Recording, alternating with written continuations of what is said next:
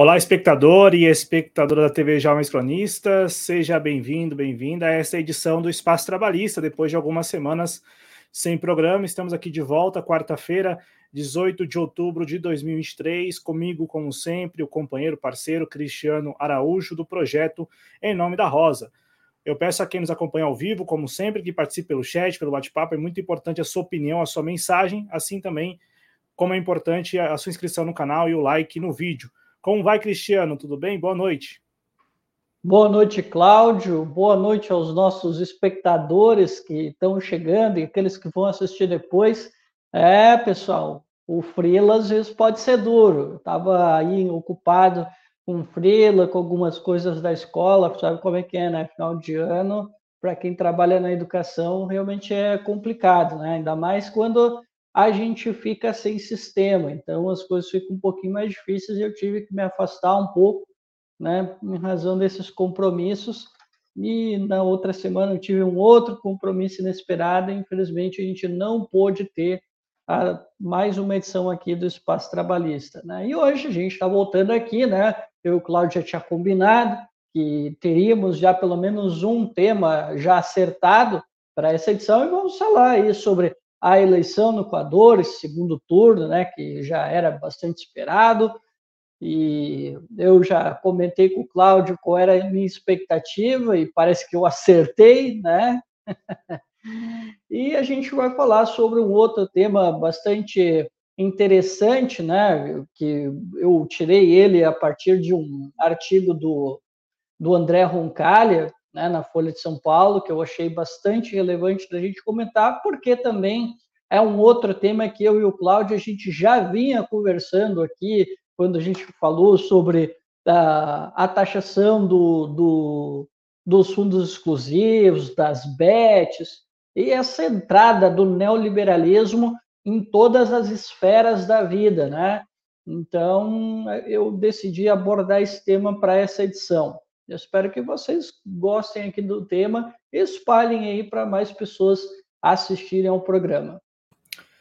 É, o Cristiano disse com razão que acertou, porque eu me recordo do programa que nós fizemos aqui, após o primeiro turno das eleições presidenciais antecipadas no Equador. Uhum. É, Para quem, é, quem não está acompanhando, o Equador realizou eleições antecipadas depois que o presidente do Equador, Guilherme Lasso, decidiu, em maio deste ano, decidiu é, usar de um instrumento constitucional, que eles chamam lá de morte cruzada, para realizar é, as eleições antecipadas e, com isso, ele evitar uma deposição que poderia vir por um impeachment, por exemplo, e também é, renovando a Assembleia, o Congresso equatoriano. E aí o Cristiano falou né, sobre as figuras que chegaram ao segundo turno. Né, chegou, por um lado, uma mulher, a Luísa Gonçalves, né, que é do partido que governou o país por 10 anos, tendo à frente o ex-presidente equatoriano Rafael Correa, o, no, no, no, bom português, né, já traduzido Revolução Cidadã, é, que muitos brasileiros conhecem, muitos de esquerda aqui no Brasil conhecem, né? E do outro lado, um candidato que tem aí, é, vem de uma família rica do Equador, o Daniel Noboa. E o Cristiano, eu lembro que o Cristiano falava, né, sobre é, é aquele sentimento que nós temos visto em, em vários países, não somente da América Latina, mas do mundo todo, que os eleitores têm experimentado, né? Do tipo, ah, vamos, vamos experimentar, vamos ver qual vai ser deste ou daquele, daquela, né? Então, no caso, o eleitorado equatoriano, pelo jeito, como disse Cristiano naquele programa, decidiu pela inovação, né? Por escolher o tal do novo, enfim, né? Naquela onda que a gente também experimentou aqui no Brasil.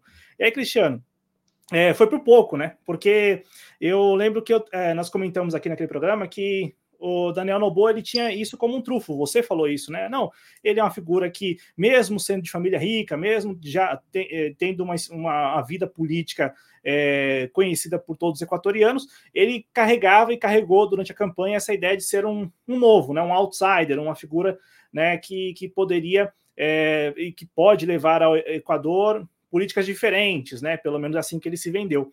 E do outro lado, uma candidata que muito, muito claramente identificada com o ex-presidente Rafael Correa. Então, é um movimento já conhecido no Equador e o eleitor, né? Como você disse naquele programa, um tanto cansado. E aí, por pouco, por pouco, o revolução, a revolução cidadã não venceu, por pouco mesmo, 370 mil votos é a diferença aí que terminou essa eleição.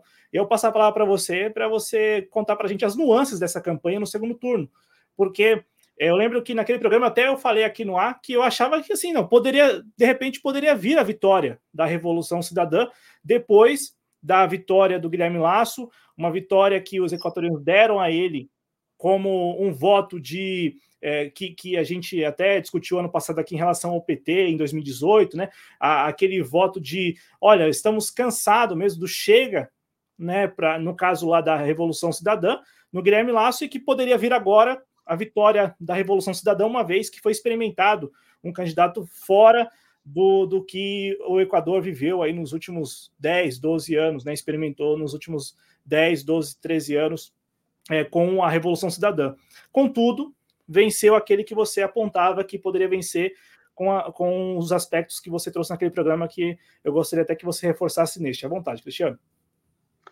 Bom, então, né, Cláudio, é, eu, como eu tinha comentado, né, eu estava fazendo uma aposta, né, de que o povo equatoriano, até pela, pela onda de turbulência que, que a política equatoriana já vive há muito tempo, né, principalmente com a Operação Lava Jato, que a gente não pode esquecer que tem um grande ingrediente, é um, do, um dos grandes ingredientes da instabilidade política uh, na América Latina, né? Que pega Peru, pega Brasil, pega Argentina, pega vários países, né? Paraguai também foi um pouco atingido também, né?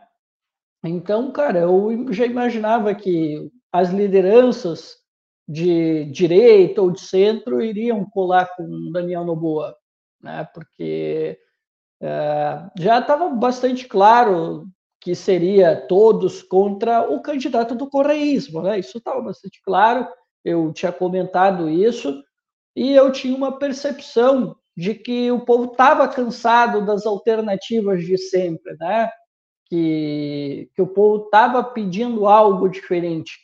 E o Daniel Noboa, apesar de ser um quadro novo na política, né, ele já era ele já era assembleísta, mas ele é um quadro novo da política uh, equatoriana, né, apesar de a família, uh, o pai dele, né, foi tentou cinco vezes ser presidente da República, nunca conseguiu, né, ele foi derrotado cinco vezes, inclusive acho que ele foi derrotado duas vezes pelo Rafael Correia, não recordo muito bem mas eu sei que ele tentou duas vezes e nunca conseguiu. Uh, feito esse, que inclusive o próprio, o próprio Daniel Noboa, ele dedicou a vitória ao pai, né? porque o pai já, tinha, já havia tentado algumas vezes e nunca conseguiu ser presidente. Então eu fiquei com aquela impressão, por algumas entrevistas que eu vi de algumas pessoas, pelos depoimentos, claro que é tudo muito pessoal, é tudo um recorte, né, Cláudio? Mas quando eu vi que o Daniel Noboa teve esse desempenho na, na, no primeiro turno, eu disse, acho que esse cara, acho que esse cara está mandando uma mensagem de que o povo equatoriano quer uma alternativa, mesmo que seja a mesma coisa que o que o Guilherme Lasso, mesmo que seja a mesma coisa. Eu, quando eu digo mesma coisa, eu estou falando da posição ideológica, de ideias que se defende, né? Pelo menos ali é, no cerne, né? Não são assim tão diferentes. Né? Eu acho que, pelo que eu tenho analisado, pelos debates, pelas entrevistas do Daniel Noboa, que eu, né, para eu poder fazer o programa, eu tive que assistir alguma coisa, né? Eu vejo assim que ele é um cara que, na comparação com, com o Guilherme Lasso, aparentemente, aí a gente vai ter que ver como ele na presidência, aparentemente ele tem uma preocupação social mais forte que o Guilherme Lasso, né? Ele, ele é um cara, eu não considero ele nem de direita, tá? Eu já começo a pensar que talvez ele não seja um cara de uma direita tradicional. Eu acho até que ele é um cara mais ao centro até. Estou começando a pensar isso. Eu acho que eu errei na minha leitura. Que ele é um liberal, isso eu não tenho dúvida nenhuma. Mas eu já começo a achar que o Daniel Noboa seria um cara mais centrista, talvez, né? É, tanto é que a gente comentou na outra edição que ele, inclusive, ele sempre quando ele é questionado qual é a posição que ele defende, ele nunca fala. Ele nunca fala, até que apertaram ele, ele disse, não, tá bom, eu sou de esquerda. Né? Que até a gente deu risada aqui no programa. Mas não, ele, e quando ele venceu, o pessoal apertou ele de novo e ele não quis falar sobre como que ele se define ideologicamente. E durante o debate, ele ele se apresentou mesmo como um cara mais ao centro mesmo, sabe? No debate eleitoral agora do segundo turno, que eu confesso que eu não assisti o debate todo, porque, olha, o debate foi bem chato, Cláudio, bem chato. Eu tive muita dificuldade de assistir o debate. Foi um debate bem sensal mesmo.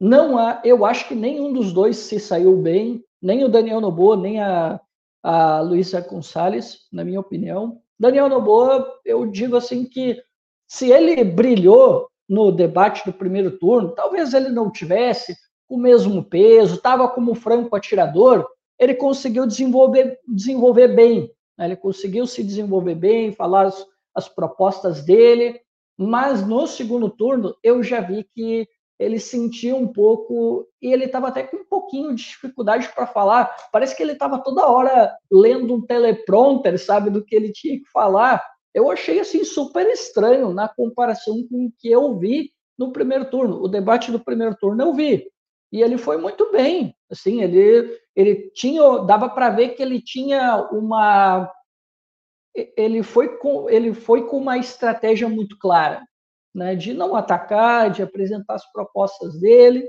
e deu super certo. Apesar de que também, uh, pelo menos isso ele manteve né, nesse debate eleitoral do segundo turno. Ele não partiu para o ataque contra a Luísa uh, Gonçalves, apesar de que a Luísa em alguns momentos tentou, né? mas ele não caiu muito na provocação, ele respondeu uma coisinha aqui, outra ali, mas ele não entrou muito na provocação da, da Luísa Gonçalves. Mas, assim, na minha avaliação, teve alguns pontos interessantes no debate, até onde eu vi, né? mas, assim, foi um debate morno, super chato de assistir, tanto é que eu nem assisti ele completo, tá? E, Cláudio, é, deu aquilo, né? Eu assisti o recorte, eu assisti o recorte, eu comecei a ver os depoimentos, o desempenho do Daniel, e eu pensei, acho que esse cara tem muita chance, porque nós avaliamos aqui, Cláudio, lembra, isso tu lembra muito bem, que a Luísa Gonçalves, ela conseguiu uma quantidade de voto muito parecida com a que o Arauz conseguiu. E, ela, e a gente não conseguia enxergar um potencial tão grande para ela para trazer mais votos. Ao contrário do Daniel Noboa, que ia ter toda é, os outros partidos que eram mais conformados em plataformas mais à direita, provavelmente, por, por uma questão pragmática, iriam abraçar o Daniel Noboa. Né? E como há uma, uma certa rejeição uh, por parte do, do correísmo, todos iam se conformar no Daniel Noboa para levar ele essa vitória que eu já imaginava que ia ser apertada também, né? Porque o correísmo ele é uma corrente política nacional com muita força, né? Mas já se começa a questionar no Equador, mas eu não gostaria de me apressar com relação a essa análise, né? Mas está rolando essa análise entre os periodistas uh, equatorianos de que talvez não é uma boa ter o, o Rafael Correia como um cabo eleitoral, uma disputa ao executivo num segundo turno, que parece que a coisa não dá muito bem. Vídeo que aconteceu né, com o, com Arauz e agora com a Luísa Gonçalves.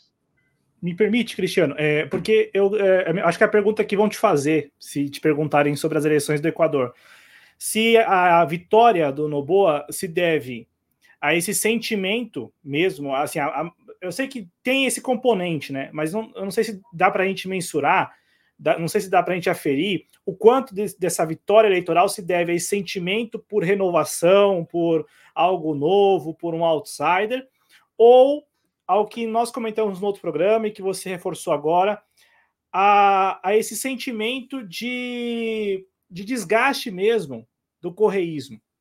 Então, na sua avaliação mesmo, o quanto dessa vitória se deve também a esse componente, ao componente de votar contra. Porque é, mesmo Noboa, pelo que você nos contou aqui, mesmo Noboa não sendo um sujeito necessariamente de direita, é um liberal, inclusive defende uma agenda de privatizações, né? E eu quero que você comente aqui para o nosso público. É, mesmo ele sendo um sujeito que se identifica, pelo menos na agenda econômica, com o governo que, que está deixando, que é o governo do Guilherme Lasso, ou melhor, se a gente quiser voltar um pouco mais, né, o próprio governo do Lênin Moreno, né, naquele cavalo de pau que ele deu depois de vencer a eleição lá em 2017, depois de que assumiu a presidência em 2017, né, a presidência do Equador. E, e aí eu fico pensando, cara, o, o, quanto dessa vitória se deve a esse sentimento que aqui no Brasil nós temos é, é, presente em boa parte da sociedade do antipetismo, a, a, lá no Equador ao anticorreísmo.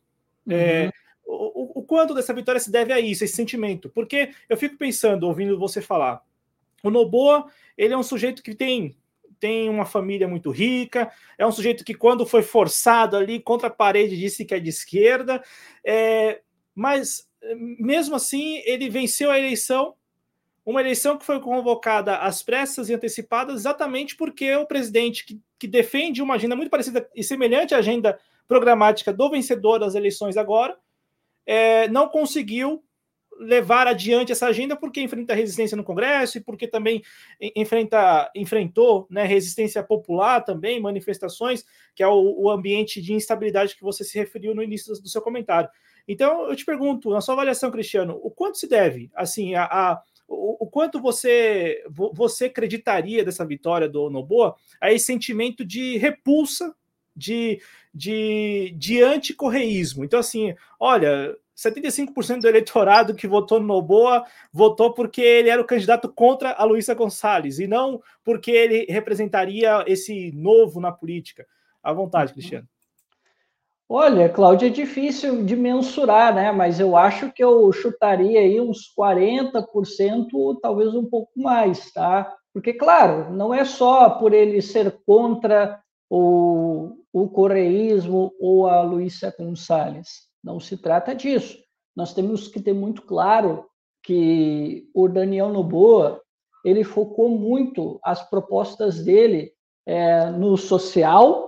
Então aí, né, ele já pega um pouquinho daquilo do povo mais humilde que talvez uh, tenha alguma simpatia pelo coreísmo, né? Ele focou principalmente uh, na segurança pública e na, e na agenda econômica, né? que hoje uh, o Equador ele vive uma crise política, social e, por que não, né, de segurança pública. Vamos lembrar, acho que há uma semana da eleição, o Guilherme Lasso teve que enfrentar uma outra situação uh, com os detentos num presídio uh, lá no, no, no Equador, né? Não lembro se foi em Quito ou se foi em uma outra localidade, né? Mas ele teve que enfrentar mais outra crise, que tu deve lembrar, né? Antes da morte cruzada, ele teve de enfrentar uma situação, né? Envolvendo os, os presidiários e foi uma situação bastante complicada para se remediar. Né? E agora, se eu não me engano, foi dia 8 de outubro, eu não recordo direitinho a data, mas sei que neste mês aconteceu uma outra confusão né, em um presídio, e aí foi lá o governo apagar incêndio. Né? E, e o Daniel Noboa, ele soube explorar bastante essa pauta. Eu só fico assim, eu só não sei como é que funcionou. Né? Isso eu tenho que ser muito humilde de dizer que eu não sei como é que funcionou, porque todos os candidatos falaram em segurança pública, Todos, até mesmo o Iaco Pérez falou, né, que para muitos foi surpreendente, né? Apesar de que ele é advogado e ele é da área mesmo, né, da área criminal. Todo mundo ficou meio surpreso e o pessoal não comprou muito a ideia do Iaco Pérez falando de segurança pública, né? É, mas o Daniel Noboa, eu acho, Cláudio, eu acho, é uma suspeita minha, não posso confirmar, mas eu acho que foi porque ele colocou algumas propostas um pouco mais duras, que talvez ele pode enfrentar problemas na Constituição, com os advogados no Equador, talvez seja por isso, né? Porque sabe como é que é, né? O, o, o populismo penal, eu vou chamar assim por uma falta de um, um termo melhor, ele ganha o povo. Né? O povo gosta do caveirão, né, de, de, da repressão, porque ele não conhece uma outra linguagem. Né? Mas eu quero contar uma coisa interessante sobre o projeto de segurança pública do Daniel Noboa que me surpreendeu, hein? Para a América Latina, para um cara de centro, que eu até achava que, sei lá, flertava um pouquinho ali com a direita, eu até me surpreendi, né? Talvez, pode ser que eu esteja errado, né? Mas vamos lá. Assim, o Daniel Noboa, ele ele, fal, ele falou assim, o projeto dele, até aqui nada, qualificar os policiais, né, aumentar a, a, as penas para alguns crimes, acho que até aí tudo certo, né? Nada fora da linha de um político que tem uma plataforma, seja de centro ou de direita. Só que o Daniel Noboa, ele falou um negócio que eu achei muito estranho e eu já acho que já é inconstitucional. Assim, se a gente for seguir a política, o direito internacional, na minha avaliação, isso é inconstitucional. Ele fala de juízes sem rostos. O que, são juízes sem rostos? É, é um juiz, ele vai te julgar, mas tu não vai saber o nome e nem o rosto e nem a qualificação desse juiz. Simplesmente vai haver ali um julgamento da tua situação e tu nunca vai saber quem é o juiz, quem, qual é o rosto dele, tu só vai saber que houve uma decisão contra ti. Eu achei isso para lá de bizarro, sabe? Eu disse, não, o Daniel Noboa deve estar de brincadeira, isso aqui é... Se fosse aqui no Brasil, não ia valer, porque sempre, por exemplo, uma autoridade policial, se ela tem um mandato de prisão contra ti, tu tem que estar tá identificado, ele tem que saber qual é o teu cargo, por que que tu está sendo né, incriminado, enfim, tem uma série de situações. Eu, eu sinceramente, achei essa, essa ideia super estranha, mas não para por aí, Cláudio. Ele também tem uma ideia, para mim, para lá de absurda, que eu acho que também vai cair em alguma inconstitucionalidade, os direitos humanos vai pegar no pé dele, que é ele quer isolar alguns presidiários. O projeto não fala nada se são bandidos de alta periculosidade.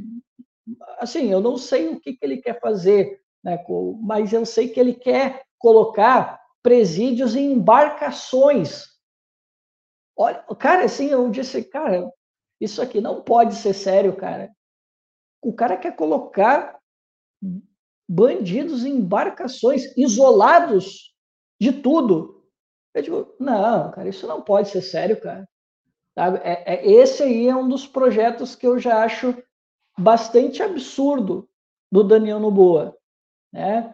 E, cara, e uma coisa que eu achei paradoxal dele é que ele quer fazer a reabilitação do, dos presidiários, né? Isso eu achei estranho, sabe? Tipo, como assim? Do lado o cara bate, ele quer endurecer a pena dos crimes, de, de certos crimes, mas o cara quer fazer reabilitação dos presidiários. Eu não entendi muito bem essa do Daniel Noboa, sabe?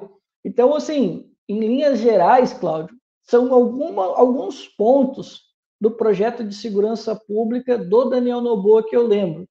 Então, como ele sai um pouquinho fora da linha, eu acho que isso pode ter chamado atenção, porque os outros candidatos, não sei assim qual foi a proposta do Iaco, eu não sei qual foi a proposta do Ietupi, que eu vou te confessar que eu não recordo né? porque eram bastante candidatos, imagina, tu vê a plataforma de cada um, mas eu vi assim que o Daniel Noboli saía um pouco né, do, do riscado, né, da, da lei, talvez, Então, acredito que isso possa ter chamado a atenção de, opa, peraí, esse cara vai enfrentar criminalidade, né? Porque, Cristiano. claro. Não, e, e, aí eu quero, eu ia chegar nesse ponto porque eu quero saber de você, é uma inspiração naquele lá, naquele lá? Naquele lá que você conhece de El Salvador, tem uma inspiração, assim, é, eu, eu, falo, eu falo como, como um instrumento de, de, de, de campanha política, né? Não, não, não me refiro uhum. à personalidade, né? Claro. Aquele lá, todos sabem, né? Naíbe Bukele, é, eu só, só já, mas assim, Cristiano, porque é, são, são, assim, são jovens, né? De novo, gente, eu não tô, tô falando mais como um instrumento de, de, de campanha eleitoral mesmo, né? Tanto é que lá no, em El Salvador também estão em vias de eleição e, e o Nayib Bukele só fala disso, né? Só fala do quanto o governo dele foi capaz de reforçar a segurança pública, de garantir aos cidadãos é, de El Salvador é, que, uhum. que, eles uhum. tenham segurança. Então, é, tem, alguma inspira tem alguma inspiração na sua avaliação? Cara, eu acho que da plataforma, em parte, esse negócio de dizer, de não se dizer nem de esquerda, nem de direita, acho que sim, tá? Mas talvez alguma coisa de uma política mais dura. É difícil de apontar, tá, Cláudio? Mas acho que pode ser, pode ser que tenha alguma coisa, tá? E assim, outra questão que eu lembrei do projeto de segurança pública do Daniel Noboa, é, essa é uma ideia que eu considero positiva, né? Que inclusive foi foi tema de debate é, no debate eleitoral, é o segundo debate eleitoral da Argentina, que o Juan Schiaretti, né, ele falou sobre esse projeto, né, também. Né, acho que a Colômbia, principalmente Medellín, né, tem dado lições ao Brasil, à Argentina, né, e ele falou né, sobre essa ideia das, uh, dos policiais comunitários, das denúncias anônimas, isso montar uma estrutura comunitária para ser uma, uma segurança, né? para dar uma ajuda para a segurança pública, que é o que acontece, por exemplo, em Medellín, em outras cidades uh, na Colômbia, né? E, é o, e o Daniel Loboa falou sobre isso. E o Juan Schiaretti, né, que é um candidato à presidência na Argentina,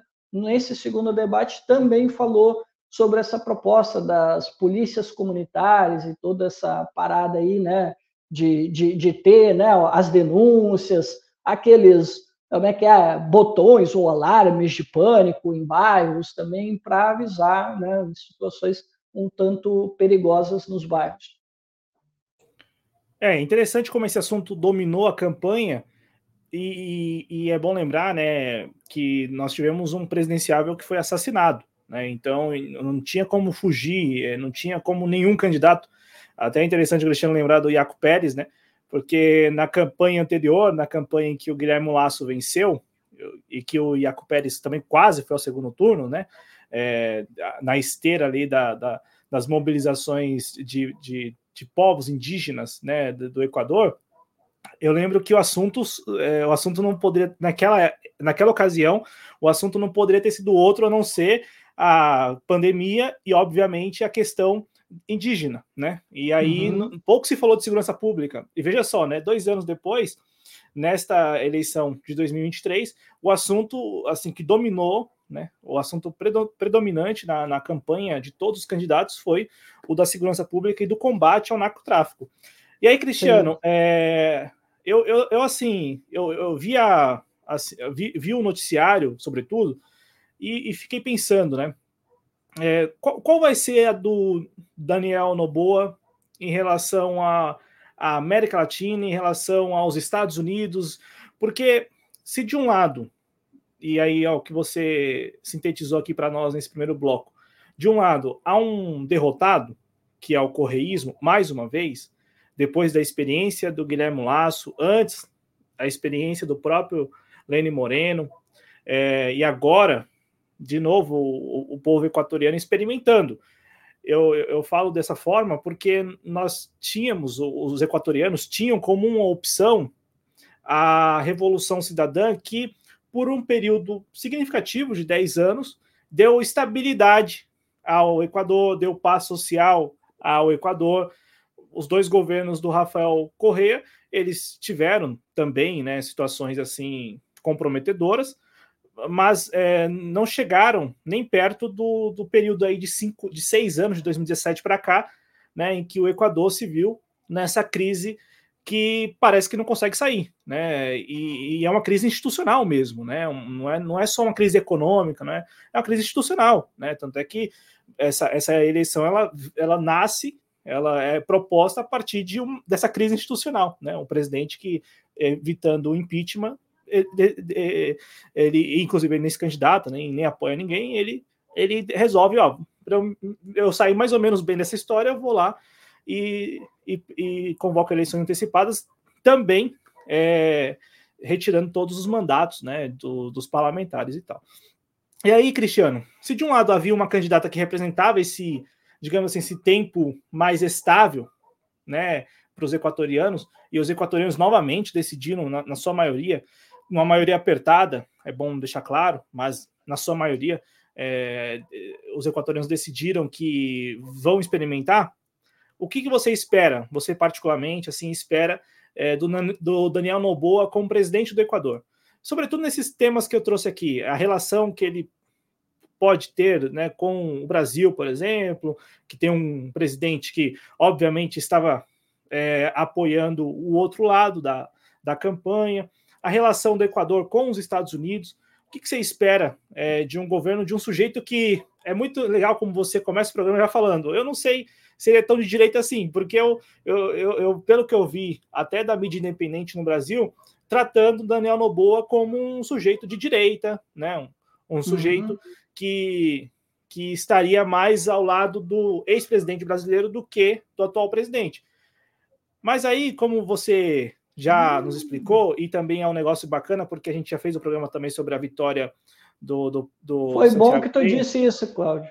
E, e, e, aí, eu traçando um paralelo, porque nós fizemos também um espaço trabalhista sobre a vitória do Santiago Penha é, lá no Paraguai. E é interessante como sujeitos que na campanha podem parecer de direita ou, ou que carregam também não, não só valores liberais, mas é, valores conservadores, quando assumem o poder, tratam de ter uma relação no mínimo, no mínimo, cordial com o Brasil, que hoje é governado por um sujeito que é tido como a, a principal liderança de esquerda do país, né, do Brasil, uhum. que é o presidente Lula. Então, te passo a palavra para você é, compartilhar com a gente o que, que você espera, porque eu fico pensando, eu, não é um sujeito necessariamente de direita, como é que vai se relacionar com o Brasil, como é que vai se relacionar com os Estados Unidos, com o conjunto da América Latina? Foi bom tu ter dito isso, Cláudio, porque realmente vai ser quando ele começar a governar que nós vamos saber quem é o Daniel Noboa, quem é que vai cercar dele e o que, que a política vai demandar dele, né? Vai ser nesse momento, assim como a gente também vai ver isso do Santiago Penha, né? Que aparentemente nas entrevistas, eh, na minha avaliação, apesar de, claro, a gente sabe, é um cara mais à direita, e ele não esconde, ele se diz um liberal de direita, né? ele não tem medo de dizer. Mas, assim, quando ele está falando fora, beleza, e ele não quer atrapalhar o Mercosul, muito pelo contrário, né? e ele deseja ter uma boa relação com o presidente Lula, ele fa inclusive falou bem do presidente Lula e tal, né? Então, se ele conseguir né, fazer o feijãozinho com arroz e não avacalhar já está ótimo, né? Nessas, nesses tempos aí que a gente está tá meio complicado, a gente está mais ou menos nessa vibe. Se não avacalhar muito, né, já está bom. Mas vamos lá, Cláudio, com relação à América Latina, olha, o Daniel Noboa, eu não recordo assim dele falando muito sobre a América Latina, eu te confesso assim que não recordo mesmo. Para mim é um mistério o tratamento que ele vai ter com outros países. Agora, os outros países, ao contrário, como o Brasil, Paraguai, uh, por exemplo, o, o, a Colômbia, né, do Petro, né, eles parabenizaram o, o, presidente eleito do Equador, né, disseram que vão trabalhar juntos né, para reerguer o país, porque todo mundo sabe que o Equador estava né, numa situação bastante complicada, eu diria que estava aí quase no mesmo nível do Peru, né, numa situação uh, política institucional bastante complicada e também, por que não, né, numa crise econômica. Tanto é que tem muitos equatorianos que estão saindo do país porque não aguentam mais a onda de violência no país, né? E essa situação envolvendo o narcotráfico tem expulsado muito os equatorianos do país. Aliás, tem até uma amiga que mora em Guayaquil que ela estava dizendo que estava querendo ir embora de Guayaquil, né? Se mudar para um outro país, talvez para o Uruguai, talvez para o Brasil, né? ou talvez para a Inglaterra. Enfim, né? são os dilemas de pessoas jovens, né, que são a maioria, né, que estão querendo deixar o país em razão dessa crise toda que vive né, o Equador. Mas, Cláudio, sobre América Latina, como eu te disse, difícil de apontar. Agora, sobre Estados Unidos, eu quero conversar. Eu queria deixar isso para o final, mas a gente já pode abordar, porque vai que eu esqueça de falar esse ponto importante. Porque, assim, o Congresso equatoriano, a exemplo do Congresso peruano, me inventou uma ideia aí de deixar os Estados Unidos entrar no território deles, militares estadunidenses entrarem no território deles, porque eles estariam combatendo o narcotráfico na região, que é uma região que fica ali entre os Galápagos, né, que é um que é um arquipélago no Equador, né, fica na costa, né?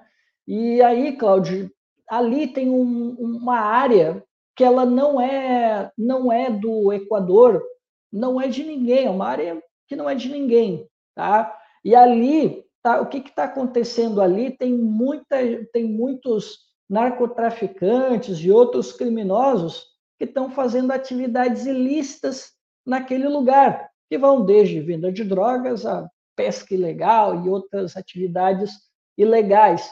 E aí o, o, houve um, um acordo né, entre os Estados Unidos e o, e o governo equatoriano, né, eles assinaram um acordo que os Estados Unidos poderiam entrar brevemente com todo o seu aparato militar na região, né, para poder combater o narcotráfico, pesca ilegal e outras atividades ilegais naquela região. E aí eu queria saber como é que o Daniel Noboa vai é, enfrentar essa situação, porque eu considero que isso é uma violação da cidadania. Um outro país pedir autorização ao Congresso, a exemplo do que aconteceu no Peru, né, que o Congresso peruano autorizou com a mesma justificativa para combater o narcotráfico e outras atividades ilegais. Eu só não recordo se é na região amazônica, eu não recordo agora perfeitamente, né, o caso ali do Peru, mas foi mais ou menos o mesmo motivo. E a gente, como não é nada bobo, a gente fica, né, com aquela orelha de pé, pensando o que que os americanos estão querendo um projeto desse, porque os caras já fizeram isso no Peru, os caras já estão fazendo isso no Equador. Aí tem o que, que esse pessoal está planejando, o que, que não estão nos contando nessa história toda, né? Então, assim, Cláudio, é um mistério ainda a forma como ele vai se portar. Até o momento que a gente pode especular é a relação com a Colômbia. Por quê? porque foi dali que deu o problema, né? Porque o que, que se fala no, no Departamento de Estado americano, o que, que se fala também no Estado equatoriano? Que os bandidos, os narcos que estão invadindo o país vêm da Colômbia. E aí, é, até o Petro falou, né, que parabenizou, né, o Daniel Noboa, e ele disse que ele, ele prometeu, né, atuar junto com o Petro para que eles possam enfrentar o crime organizado, porque Quito não fica muito longe da, das fronteiras com a Colômbia. Se tu for olhar ali o um mapinha, não fica muito longe. Né? E tem outros outros é, estados, né? Que eu não sei se lá estado ou província, se não me engano é província, assim que eles se conformam administrativamente. Então, e tem outras duas províncias que ficam bem na fronteira com a Colômbia. Né? Então, uh, pelo menos com, com o, a Colômbia, eu posso falar que sim, que já há esse, esse acordo né, pré-estabelecida entre os dois países para enfrentar essa questão da criminalidade. E já que falou do Fernando Vicencio, né, inclusive, é, o, o, pessoal que é acusado de ter cometido o, o ataque né, que resultou na morte dele, aparentemente são colombianos. E o Fernando Vicencio ele já vinha provocando também, né?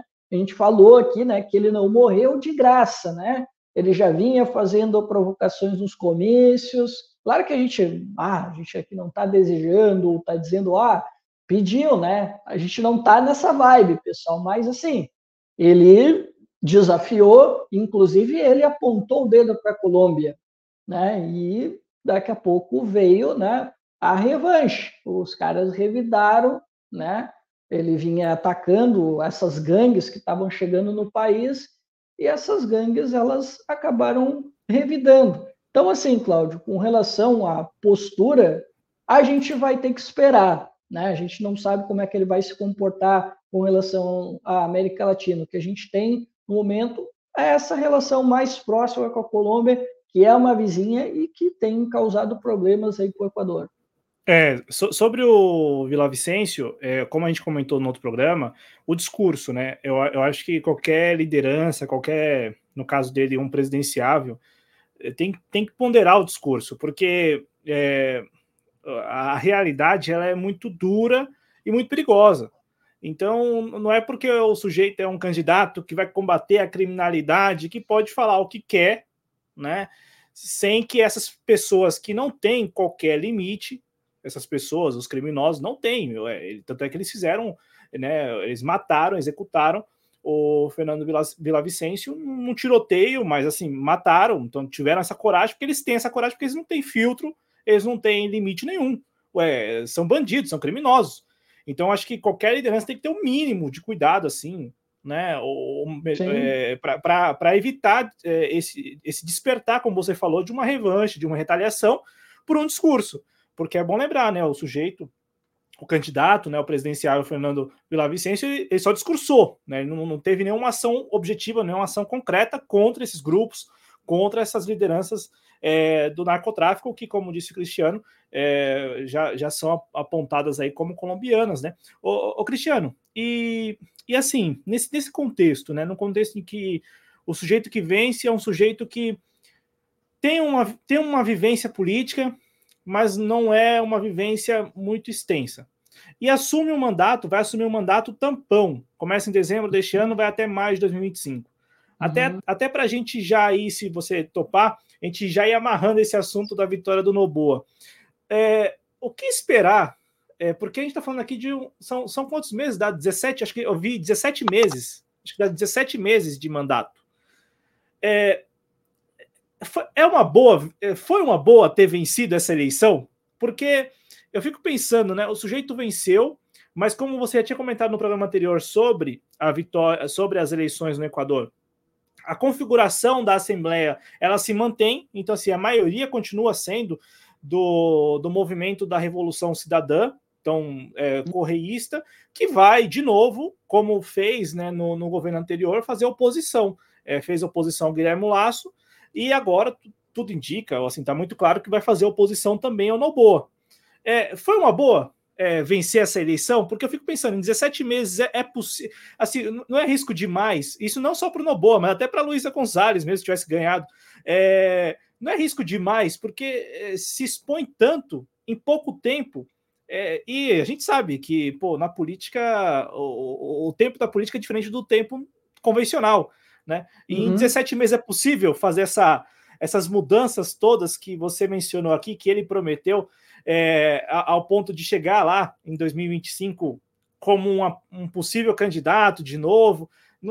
A, a, se você fosse apostar, já que você apostou e acertou da outra vez, se você fosse apostar neste momento, é, é, claro, né, a gente está falando aqui de um intervalo maior, não de um primeiro turno para o segundo turno, mas eu fico pensando, se fosse para apostar agora, ah, como vai chegar Daniel Noboa em 2025, lá em maio de 2025? Ainda mais nesse contexto de instabilidade, de crise no Equador. Daria para apostar que o Daniel Noboa vai conseguir chegar lá com algum é, capital político eleitoral?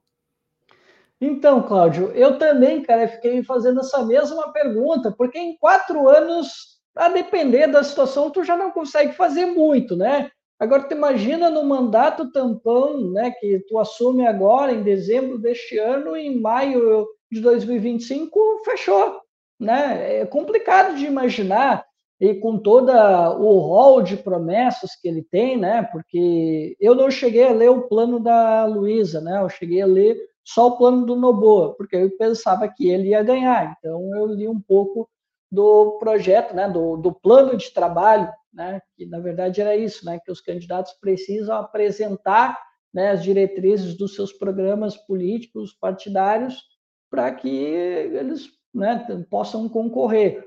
E assim, eu fiquei meio eu fiquei pensando como é que ele vai fazer alguns enfrentamentos, como por exemplo uh, ele quer fazer uma reforma, Cláudio, de novo, né? Pro, problemas latino-americanos. Ele quer fazer uma reforma judiciária no país, né?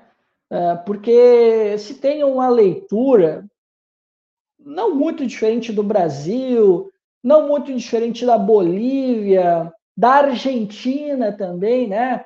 que nós estamos muito desconfiados das nossas cortes, né? E lá não é diferente, o povo tem uma desconfiança muito grande das cortes, né? E aí, Cláudio, ele está propondo, é, tem esse caso dos juízes sem rostos, que eu te falei que é super polêmico, eu acho que não vai passar, tá? E eu também vi um outro, uma outra ideia de juízes independentes. Aí eu, rapaz, isso vai dar problema, porque o argumento do Noboa é que as instituições judiciárias, tá? É, o tipo, eu vou fazer uma analogia aqui, tá? CNJ, Conselho Nacional de Justiça, tá? O Conselho Nacional de Justiça lá do, do Equador, eles têm uma leitura de que eles são tudo corrupto e aí nós precisamos ter é, juízes independentes. É estranho, sabe? Eu já vi hoje, inclusive, na, na, própria, na, própria, na própria imprensa equatoriana, que eles convidaram dois juízes né, para conversar sobre essa proposta e eles disseram: não, tudo bem, a gente pode conversar sobre as propostas no âmbito judicial e no âmbito das polícias, não tem problema. Mas tem alguns pontos aqui que são polêmicos e que não vai ser tão fácil assim de convencer. Né? E eu acho que essa proposta de uma reforma na, na justiça eu já acho bastante complicada. Não é um debate fácil que ele está propondo. Né? E Algumas coisas ele repete do, do laço, tá? Por exemplo, ele tem um programa, Guilherme Laço, ele tem um programa chamado. Ah, agora não vou recordar agora, eu acho que é Criança para o Futuro, Projeto para o Futuro. Não vou lembrar agora o nome do projeto agora exatamente, infelizmente eu não lembro agora.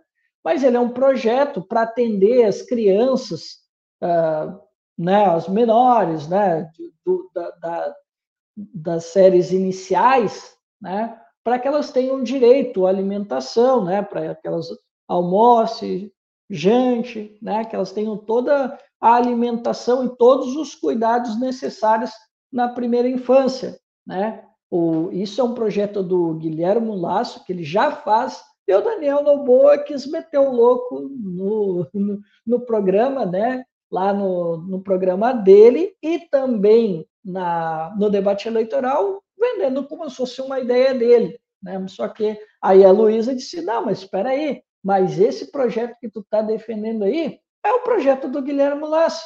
E aí eu quero contar uma coisa para vocês. Sabe quem é que trabalhava numa, numa secretaria do Guilherme Lasso, é, que é voltada justamente para essa questão da da, da primeira infância, da área infantil, né? A vice do Daniel Noboa, Verônica Abad. Ela é a vice trabalhava no governo do Guilherme Lasso. E essa vice aí, depois eu vou só comentar uma curiosidade sobre ela, tá? Comento no finalzinho sobre ela, aí uma situação que envolve uh, o Daniel Noboa e ela, que é uma pauta mais na área cultural, né, que eu quero comentar no finalzinho, daí só me lembra, tá, Cláudio? Então, assim, Cláudio, ele vai se mostrar, como eu já te falei, né, mais quando estiver atuando politicamente. Não sei o quanto que ele vai ter força né, para poder uh, comandar o país, porque, é, de novo, é uma situação complicada, uh, não dá para chegar atropelando, e o Guilherme Lasso aprendeu isso, né? Ele quis passar o trator, né? Só que a política é um ambiente bastante complicado, né? E assim, Cláudio, se ele não conseguir entregar aquilo que esperavam dele, ele vai torrar o capital político dele, vai torrar, porque o, o povo equatoriano ele quer uma resposta rápida. Como é a maioria aqui, né? Na América Latina, a gente quer uma resposta rápida, porque a gente viu sucessivos governos ruins e agora a gente quer uma resposta rápida para tentar, né, cobrir o prejuízo das nossas escolhas. Né? Isso acontece no Brasil, isso acontece na Argentina, e aconteceu algumas vezes no Equador. Então, eles vão que o, o equatoriano médio vai querer uma resposta rápida e eu não sei se o Daniel Noboa está pronto para dar essa resposta, porque como tu bem disse, e aí está a sabedoria né, da tua da tua colocação, é que ele é um cara muito jovem. Ele não tem uma trajetória. Ele, ele recém, Cláudio, Ontem ele assumiu como um assembleísta. Foi ontem. Então, assim, eu não sei se ele vai ter o traquejo para poder lidar com a política institucional como executivo. Eu não sei se ele tem esse perfil. E, Cláudio, agora eu respondendo a tua pergunta com relação ao coreísmo, Cláudio, tem muita gente apressada, que está dizendo, não, ó, o coreísmo já era, uh, Tá? os caras se desgastaram, acabou, os caras tomaram mais uma lavada, né? Porque tu falou, né, do Lenin Moreno, depois a gente falou do Arauz, e agora a gente pode contar aí com uma terceira derrota do coreísmo, né? Eu não quero me apressar, Cláudio, de dizer que, ah, que o coreísmo não tem mais chance ao executivo, como, por exemplo, o Guilherme Lasso se apressou em dizer, né, não, ó, o, os correístas nunca mais vão votar o executivo. Né? O Lênin Moreno falou a mesma coisa também. Né? Mas eu não, não posso cravar isso nesse momento, Cláudio, até porque a gente teve uma vitória muito apertada do Daniel Noboa. Por mais que houvesse esse, esse desejo de uma, de uma mudança, né? de um novo chegando, a margem foi apertada. Foi apertada. Então eu não acredito neste momento que ah, que nunca mais os correístas vão chegar à presidência da República. Eu acho que é preciso muita calma para fazer esse tipo de avaliação que eu estou vendo acontecendo na mídia equatoriana. E eu acho que é muito cedo para esse tipo de avaliação. Ainda mais que era uma eleição tampão, né? A gente não sabe como é que vai ser daqui a, a dois anos, quando a gente vai ter uma eleição para valer, né? E se o Daniel Noboa não conseguir entregar minimamente ou convencer, porque assim, entregar minimamente é meio complicado também, né? Porque hoje a gente sabe que o que manda mesmo é marketing, é propaganda, né? E, e, então, de repente, ele pode até não entregar, mas quem sabe ele seja um, um, um cara muito, muito bom de propaganda. Daqui a pouco ele convence que ele fez um ótimo governo e ele venha forte para a eleição. Mas aí, Cláudio, é complicado de fazer esse tipo de avaliação. E eu não acho, e ao contrário do que a mídia está falando, eu não acho que o coreísmo já era. Muito não, pelo contrário. Eu te não, eu acompanho, assino embaixo, porque é, você falando assim, eu estava pensando exatamente nesse ponto, né? De, de é, às vezes a gente faz a pergunta aqui para as pessoas, né? Como eu te fiz a pergunta, e depois fico, poxa, é mesmo, porque essa eleição ela é uma eleição muito estratégica, se a gente for pensar que ela é para um mandato tampão de 17 meses. E aí, uhum. eu lembro que eu falei no programa é, sobre o Equador, que, olha, pode ser que agora o equatoriano cansado de ter tentado duas vezes, tentado uma vez mesmo, né, com o Guilherme Laço, antes o Lênin Moreno na, no cavalo de pau, porque o Lênin Moreno ele foi eleito na esteira do correísmo, né? Ele foi eleito com o voto do correísmo. Então, ele é diferente. E ganhou apertado.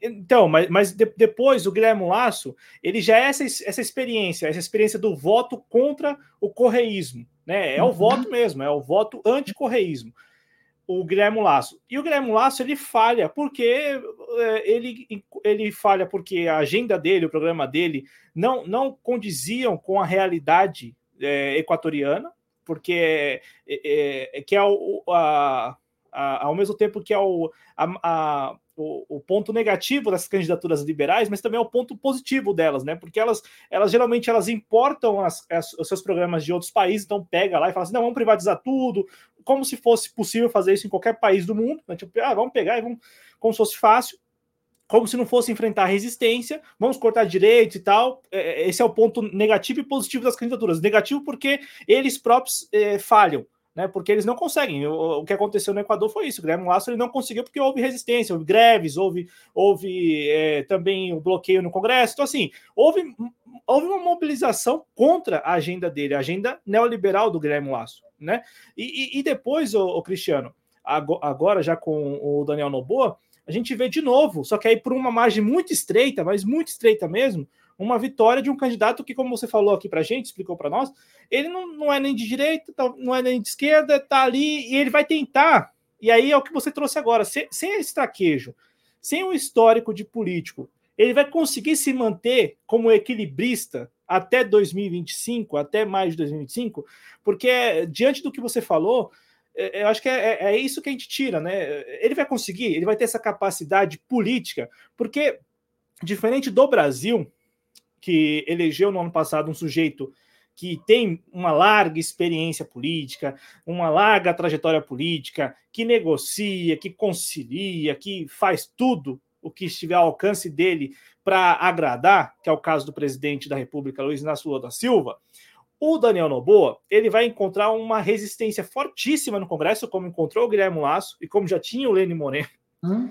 Isso tudo em 17 meses de mandato, Cristiano. É, claro. é um negócio assim que não, não, se encaixa, sabe? Quando, só para terminar, assim, não, é, é, é, é quase, é, quase impossível afirmar aqui que o Daniel Noboa vai sair dessa bem em 2025, porque os obstáculos são tantos, sabe? As adversidades são tantas que é, mais fácil, até acho que afirmaria isso agora, a essa altura do campeonato, uhum. afirmaria isso. Eu falar assim, não, Daniel Noboa, ele está, vai pavimentar tá, vai pavimentar. Eu acho que é uma afirmação muito difícil, é uma afirmação muito forte, mas vai pavimentar a volta do correísmo, porque é, tá. é, é impossível o sujeito, em 17 meses, cumprir com uma agenda de governo, mesmo que seja certo. uma agenda de governo como a dele, à vontade. Agora eu quero ir para a segunda parte, então. Porque, e, eu, e aí vai uma desconfiança minha, assim, não estou aqui querendo cravar nada.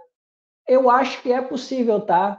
Que o Daniel Noboa eu não sei se vai funcionar, é claro, né? mas é possível que o Daniel Noboa ele haja, faça um governo de centro, tá?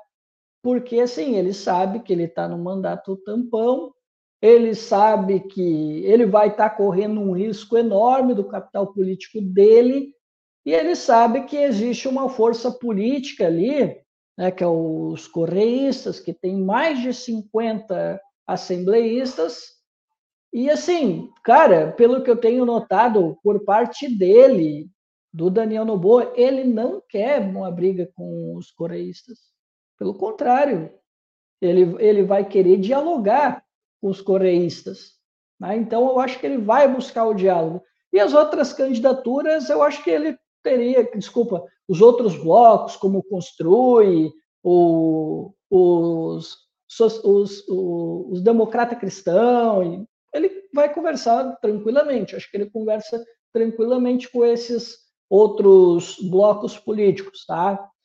Pode, com o coreísmo, ele não vai conseguir diálogo nenhum. O coreísmo vai ser uma corrente política que vai fazer oposição a ele e a qualquer governo uh, de direita. Isso a gente já sabe que é líquido e certo.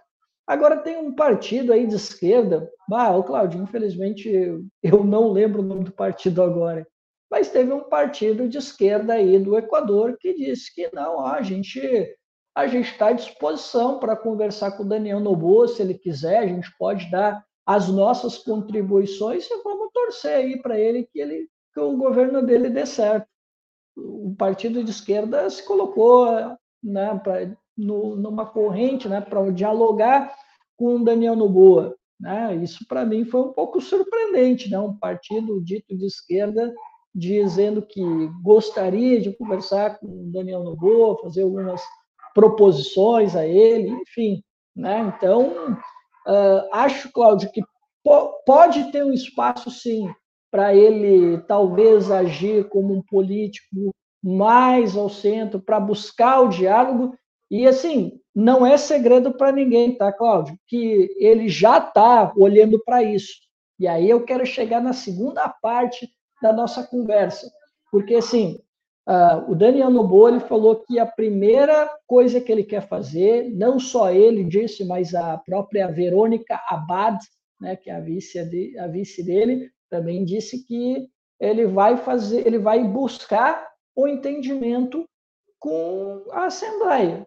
Né? Ele vai alargar o debate mesmo, vai conversar com todo mundo. Se eles verem que vai ser difícil de dialogar com, com a Assembleia, eles vão propor, nos 100 dias, um, as consultas populares e outros instrumentos, como decreto-lei e outras, para que eles possam ter essa governabilidade. Né? Daí eles querem mandar algumas matérias para a população, né? para julgar. E daí tá a reforma da polícia, a reforma judiciária, é, é, também tem algumas relacionadas ao sistema de saúde, mineração, entre outras coisas. Né? Então, eles já têm essa carta na manga. Né? Ele já disse isso, inclusive disse no debate, que caso encontrasse resistência, ele iria invocar o, o, os plebiscitos e referendos, e a sua vice, a Verônica Abad, numa entrevista à imprensa equatoriana, disse o mesmo, que primeiro eles vão para o diálogo. Se não funcionar o diálogo, aí eles vão propor né, as consultas populares. Eu, eu, eu penso assim, como você falou várias vezes ao longo do programa, é só aguardando mesmo, né? A posse do Daniel Noboa, porque diante do que você acabou de falar, e é, e é uma promessa de vários candidatos, né? Quando são perguntados como é que você vai lidar com, o Congresso, como é que você vai lidar com a Assembleia, aí eles, eles resolvem sacar essa, né? De que não, vamos, vamos convocar o povo, vamos ouvir o povo, né? E a gente sabe que é, historicamente é, é, assim, é muito raro, né? É muito raro ver qualquer país do mundo realizar plebiscito, é, consulta pública e perguntar para as pessoas para não é, negociar com o Congresso, né? Então, como uma medida de não negociar Ô, com o Congresso. Cláudio, mas eu tanquei. Eu tanquei, eu acho que ele vai fazer mesmo. Se ele não conseguir a negociação com o Congresso, eu acho que ele vai fazer mesmo. É, é, é eu, eu, eu, digo porque é muito difícil, né? É muito difícil a gente ver isso em prática como uma medida, lembrando, não, não os plebiscitos, mas como uma medida de enfrentamento ao, ao, à, à oposição.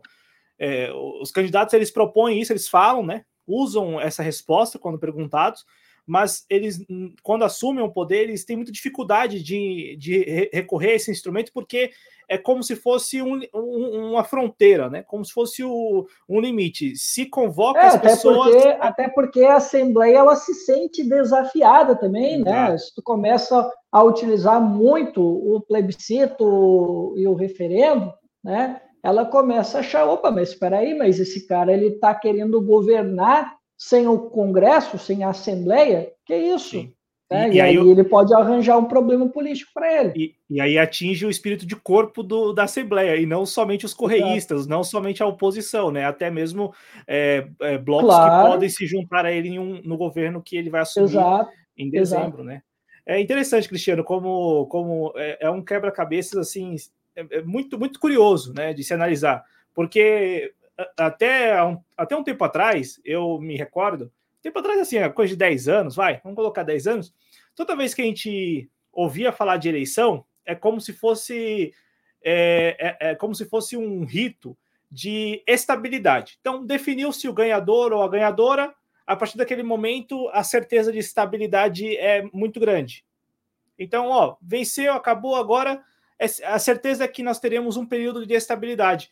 Não sei se você tem notado, mas toda vez que a gente vem falar de eleição, não só aqui no Espaço Trabalhista, mas que a gente ouve falar de eleição em qualquer parte do mundo, não vem mais com esse componente da estabilidade. Então, assim, a, a, a figura A venceu, figura B perdeu, e, a, e, não há certeza nenhuma de estabilidade, de, de, de um mínimo de estabilidade, que é o que, por exemplo, é, pedem agora os equatorianos. E como também é, os peruanos e, e por aí vai. Eu, eu falo isso, Cristiano, porque a gente tinha, né, até 10 anos atrás, digamos assim, tinha, tínhamos aquela, aquela certeza, ah, não, o vencedor ganhou, tá lá, vai ser empossado, e por um período, ainda que de seis meses, um ano, vai haver estabilidade né, na, na, na, na, vida cotidiana, na vida social. E não há mais essa certeza. Tanto é que o Noboa pode assumir e em janeiro, dezembro, ele assume em janeiro, um pedido de impeachment já contra ele e, e, e, e todo o, o Diavu, assim, a, a, a, a, a, essa instabilidade que, que tem predominado, no, não só no Equador, né, uma realidade de vários países da América Latina. No Brasil, por enquanto, né, por enquanto, é, o Brasil vai passando ileso, né, porque é uma realidade aí de de, de, de, todos os países da América Latina, essa instabilidade que é provocada pela disputa cada vez mais ferrenha, também é um dado que a gente tem que notar, cada vez mais ferrenha. As oposições, elas têm tomado a frente nos países e, e, e tem feito de tudo mesmo para que inviabilizar os governos. Né? Tanto é que a gente vê, vê isso no Peru, no Equador, a gente viu e pode ver de novo a partir do ano que vem, né, Cristiano? Então, uhum. é, talvez o que foge à regra aí é o, é o, Paraguai, que tem uma situação muito estabilizada de um partido, né, é, que governa o uhum. país, como a gente falou também, há sete décadas. Então, assim, é, é, no Uruguai também, que tem uma situação ali, e, e, aí também um traço mais da sociedade, né, uruguaia, mas de resto, assim, você pega qualquer país da América Latina, você tem uma instabilidade sempre ali à espreita, né, sempre ali de de olho, e, e isso compromete mais o desenvolvimento desses países, né? É óbvio, é óbvio que sim. Na Bolívia, por exemplo. Ô, Cristiano, eu passo a palavra para você se você quiser complementar algo a respeito desse assunto da vitória do Noboa lá no Equador. Senão a gente já introduz o outro assunto, que é não, esse assunto também é muito importante. Não, não, tem, tem mais alguns destaques que eu quero fazer, né? É, tu falou, né, da violência, né? Eu acho que vale a pena a gente falar, né, que essa situação tem preocupado tanto os equatorianos, principalmente os equatorianos mais jovens, que muitos estão fugindo do país em razão dessa situação, né?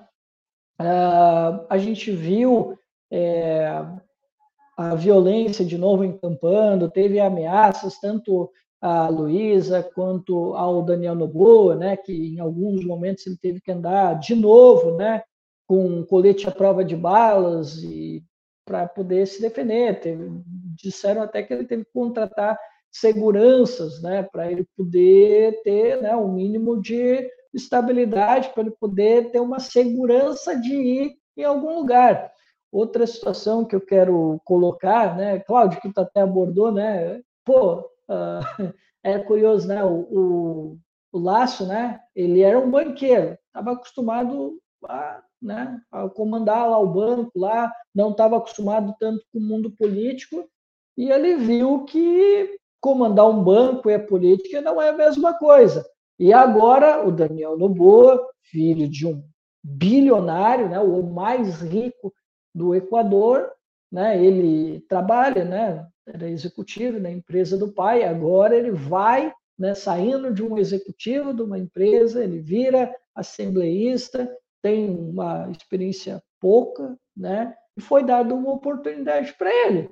Agora é a hora dele mostrar que ele tem essa habilidade para trazer essa essa estabilidade que os equatorianos estão pedindo, porque a crise realmente se acentuou muito nos últimos dois anos, principalmente com a pandemia, né, Cláudio? Então ele tem um desafio tanto. Então, se ele quiser, pelo menos ter uma sobrevida e ele não torrar o, o perfil dele, né, não torrar a carreira política dele, ele tem que vai ter que ter muito jogo de cintura e não achar que ele está comandando a empresa do pai, né? Não, ele vai ter o mesmo destino que o Guilherme Lasso, né? E agora eu quero falar sobre a vice dele, porque assim, olha só, olha só, eu não sei como é que ele vai lidar com isso, porque assim, como eu falei para ti, o Daniel Noboa, ele é um cara que eu considero ele mais um centro. Por quê? Porque ele já vem de um partido de centro. Ele, porque assim, na América Latina tem um fenômeno muito estranho, diferente do Brasil, que nós temos partidos minimamente consolidados, que os partidos conseguem ter uma vida longa. Cara, não é a mesma coisa nos nossos vizinhos no Chile, no Uruguai, na Argentina, no Peru, sabe? Às vezes, cara, os caras formam um partido na, na, ali, na boca da eleição, tá? E o, o partido dele, o ADN, né?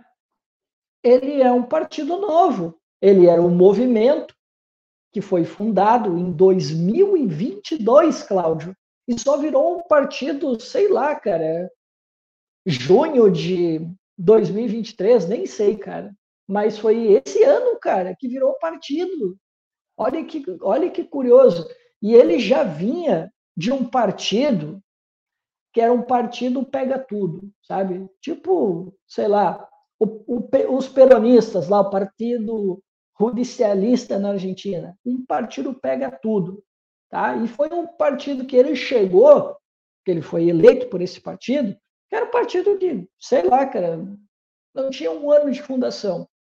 E deixou de existir, até inclusive. Esse partido que ele, ele estava, né? Ele foi eleito. E aí ele fundou a ADN, né? Inclusive, esse partido, ele era do irmão do Lênin Moreno. Olha como é que são as conexões. E aí, Cláudio, eu quero falar da vice. A vice, do Daniel Noboa, acho que vai ter assim, um pequeno problema numa pauta cultural com Daniel Noboa. Porque ela, sim, Cláudio, ela sim, a gente pode colocar mais próxima do Jair Bolsonaro, do Trump, Javier Milei, e ela tem uma, uma admiração pelo Vox da Espanha. Tá? Ela sim é de extrema direita tá? Ela tem uma pauta anti-aborto, ela é pró-vida, é... ela é contra os direitos LGBT, né? E o Daniel Noboa é a favor, tá no programa dele. Ele é a favor da promoção da comunidade LGBT. Aí eu fiquei pensando, aí já vai dar problema, porque ela tem um perfil totalmente diferente do Daniel Noboa. O Daniel Noboa, que não quer se posicionar, vai lá e chama uma extremista de direita. Né? Uma coisa bastante estranha. Né? Então, era só esse um aspecto que eu queria chamar atenção para um cara que não quer se posicionar, mas ele chama alguém para ser sua vice, e essa sua vice, ela é umbilicalmente envolvida com o governo que aí está, e ela é uma extremista de direita. É, é um dado é, que, que eu acho que explica muita coisa sobre a configuração da, da chapa mesmo, né? Porque o sujeito que aparece é o sujeito que não necessariamente seria de direita, não necessariamente é, coaduna com, com esses valores todos da extrema-direita, é liberal, é, e é isso né? Um sujeito que, como você falou, trabalhou toda a vida dele na empresa dos, né, nas empresas do pai.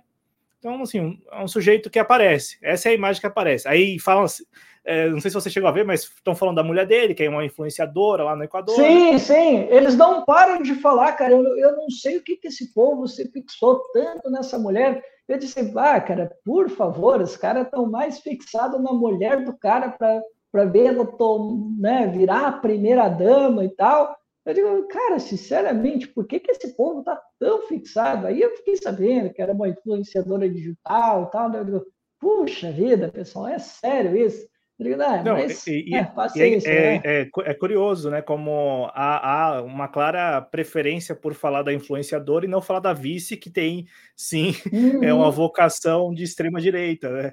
Mas ela não fala, ô Cláudio, mas aí é um caso estranho, que já apertaram ela, porque o pessoal tá de olho, que ela curte Trump, curte Vox, curte o Jair Bolsonaro, e foram né, dar um aperto nela. E ela disse: não, não, sou direita liberal, né? não quis se comprometer, né? não quis assumir a posição. Mas, assim, uh, já sabemos mais ou menos o que, que ela pensa, e o Daniel Noboa também, né? apesar de que ele não quer se posicionar politicamente, a gente já sabe qual é a agenda dele, não é diferente do Laço. Né? Ele pensa ali, né? vamos fazer alguns programas sociais, né?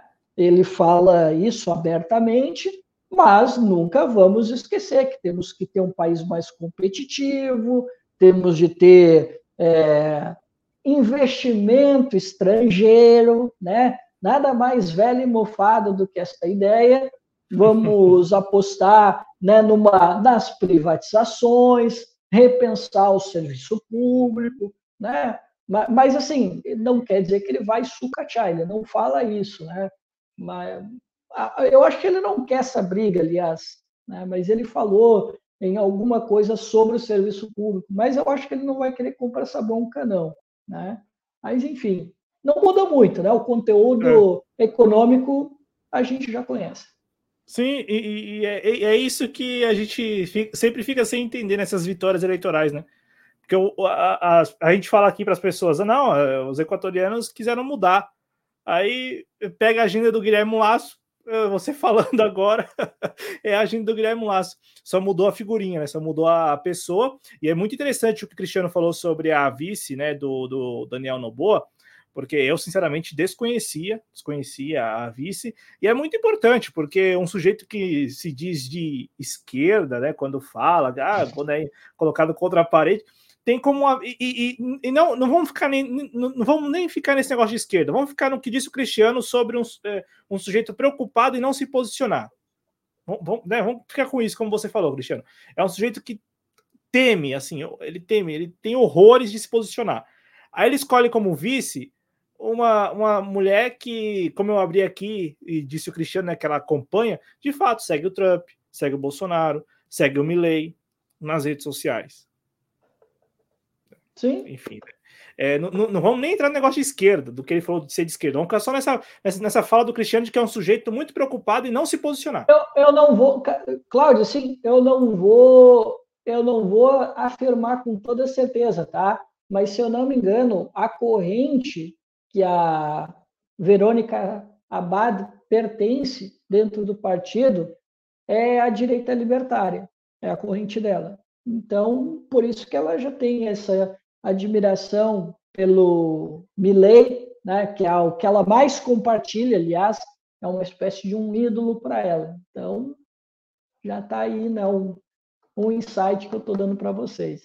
É, tá aí, ó, informação, hein? Informação. Guardem essa informação, porque isso vai ser muito importante para os próximos 17 meses a partir de dezembro lá no Equador. Vai ser muito importante porque eu eu mantenho, mantenho aquela, aquele comentário de que eu, eu, eu acho que, como diz Cristiano, não, não é assim tão fácil. Obviamente não vai ser tão fácil. Até porque do lado dos correístas também eles vão ter que entender o cenário para não ir com muita vontade, né? Para não ir com muita sede ao pote e eles saírem desgastados disso, porque eles também terminaram a eleição com um capital político interessante, né? Lembrando uhum. que quase 5 milhões de votos na Luísa Gonçalves, né? É, então eu acho que, como diz Cristiano. E são maioria no Congresso. E a maioria no Congresso. Então, assim, eu acho, Cristiano, que, como você falou, é, vai exigir muito do Daniel Noboa. Eu, particularmente, desacredito, desacredito dele, assim, dando opinião, obviamente, mas como você trouxe aqui, tem caminhos, como você trouxe, tem caminhos para o Noboa é, sair dessa bem lá em 25. E, e, e é interessante como pode ser que essas pessoas que estão chegando hoje ao poder, assimilando o poder, poderão, no próximo período aí, 17 meses a partir de dezembro, pavimentar mesmo, serem os responsáveis por uma pavimentação do retorno, de repente até como nós vimos aqui no Brasil no ano passado, de uma corrente política que por um momento, por um momento quase caiu no, no ostracismo, né? Que por, por um momento chegou a ser, como disse Cristiano no início do programa, chegou a ser considerada uma, uma corrente política que desapareceria com muita facilidade, e não é o que a gente viu aqui no Brasil com o Partido dos Trabalhadores. Vocês se lembram da campanha de seis anos atrás, enfim, aquele clima, aquele ambiente. É, é verdade. Teve muita gente decretando a morte do PT, né? Pô, 2017 era muito fácil falar da morte do PT, em 2016 então também. E aí, eu falo porque, como diz Cristiano, e a gente comentou aqui, o tempo da política é diferente do tempo convencional e não é assim da noite para o dia. Por isso que existe das duas partes. Exige demais do Daniel Noboa, porque agora a responsabilidade está toda, toda sobre ele, né? Uhum. E, e, também exige do outro lado da oposição que não que eles, eles saibam medir a velocidade como eles vão lidar e como eles vão intensificar essa oposição a um candidato que venceu a eleição, mas venceu apertado. Cristiano, à vontade. E, claro, fala aí. Claro, claro. Eu quero só fazer uma última provocação e a gente já vai uh, ah, para a próxima pauta. Ninguém precisa responder, tá? Nem eu, nem tu. Mas é interessante eu fazer essa provocação. Porque, tá, os coreístas tiveram mais uma derrota aí, né? Mas eles são a maioria na Assembleia, certo?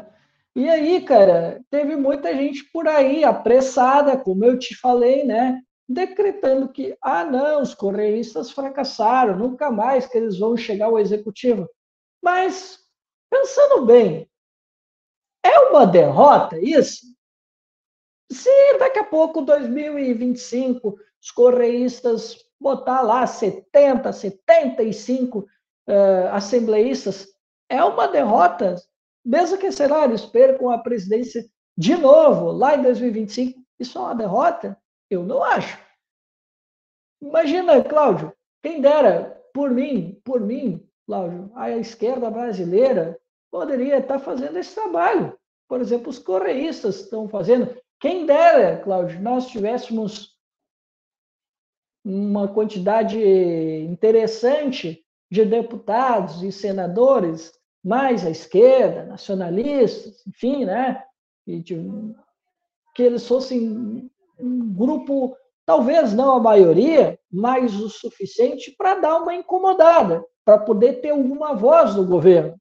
Duvido que nós estaríamos tão rendidos. Então, nem sempre perder a presidência significa uma derrota. Às vezes é até melhor. Quem dera a esquerda tivesse em maioria, ou pelo menos próximo disso, em um congresso, né, o caso aqui nosso aqui no Brasil. Te garanto que as coisas seriam um pouco diferentes, Cláudio. Não estaríamos tão rendidos como estamos nesse governo, né, no seu quinto mandato do seu Lula aí. Ô, Cristiano, eu te devolvo com uma provocação, porque a conversa é muito boa, né? É, uhum. Você acha, e aí eu sei que a gente está se alongando nesse tema, mas você acha porque eu fico, eu fico pensando no, no, no espaço-tempo mesmo, né? Então, pô, a Revolução Cidadã governou o país por 10 anos. Aí depois viu a virada, né? Viu ali o cavalo de pau do Lênin Moreno. Sentiu aquele baque. Rafael Correia, sua principal liderança, asilado na Bélgica. E, e assim, condenado no Equador. Aí depois vem o Guilherme Lasso, que é assim, é a vitória dos anticorreístas. É, é, uhum. Houve um movimento, olha, você quer expressar seu, seu sentimento anticorreísta, vote em Guilherme Lasso, ele venceu. E aí agora, com essa vitória do Noboa, e aí pensando no espaço-tempo de 2017 para cá, eu te devolvo a provocação. Na cabeça dos correístas, isso significa o seu último bastião. Então, assim, ah, o, eles estão se apoiando nisso, então assim, nós, o copo meio vazio, o copo meio cheio são as vitórias eleitorais no legislativo. Então vamos nos apoiar nisso. Ou trata-se de uma estratégia tendo em vista, pelo que, porque, pelo que você falou, sugere, não é que você quis dizer, você falou isso, mas sugere que seja uma estratégia do tipo, ó, como nós não podemos chegar lá, né, como o ambiente ainda está muito hostil a nós para chegar no executivo, vamos nos fortalecer no legislativo e não apenas ter uma representação interessante, eles impedem o governo, eles impedem, eles, eles trancam o governo. O, o, tanto é que o Ivan, o, Ivan, o Lênin Moreno, ele ficou inabilitado, depois o, o Guilherme o Guilherme Lasso também, e pode ser que o Nobo também entre nessa espiral aí e fique trancado, o governo trancado, porque não é só uma representação interessante, é uma representação que tranca o governo. Então, assim, a provocação que eu te faço é, na sua avaliação, trata-se de um, trata de um projeto assim pensado, fala assim, não, vamos unir forças e vamos manter o nosso quadro é, significativo no legislativo para impedir que, o, que os, os, governos que vençam possam efetivamente governar, possam efetivamente a, é, colocar em prática suas agendas, ou do copo meio cheio. Aí o espaço-tempo entra na, na, na conversa. O copo meio cheio é este. Então, assim, vamos nos apoiar nisso porque a gente não consegue mais, porque não há ambiente, porque, enfim, então para não ficar só olhando as notícias ruins, olha o copo meio cheio que seria essa representação no legislativo. Cláudio, eu acho que eles olham muito mais. Eu vou me apoiar no, no, na entrevista da presidente da Revolução Cidadã, tá? Vou me apoiar na entrevista dela. Copo meio cheio. É isso aí mesmo. É, eu não sei se eles acham que tem alguma candidatura forte para 2025. Né? A Luísa mostrou alguma força, porque, pô, ela também, Cláudio, ela também é uma assembleísta que chegou ontem. E, pô, numa primeira eleição à presidência, ela conseguiu 48%, foi bem demais. Ela mostrou muita força né? Para e uma quem... mulher, né? E uma mulher. É, uma mulher muito forte. Né? Ela destacou, inclusive, isso, né? Que ela foi a mulher mais votada da história do Equador. Né? Então, ela teve um desempenho muito acima da média, né? Porque foi uma aposta realmente curiosa por parte do, dos coreístas, né? E ela teve um desempenho muito bom, né? A gente não tira aqui os méritos dela, ela foi realmente muito boa. Eu acho que o discurso dela foi acertado, né? Ela realmente ela tentou focar muito mais na questão da economia, na questão da soberania, ela bateu forte no neoliberalismo. Ninguém pode ser canalha de ficar brincando aí, ah, ah, e os coreístas brincaram com o identitarismo. Tu acredita que eu vi isso, cara? Tem assim umas coisas absurdas que eu vejo às vezes o pessoal falar não teve identitarismo nenhum, cara. A, a Luísa ela fez um discurso acertadinho.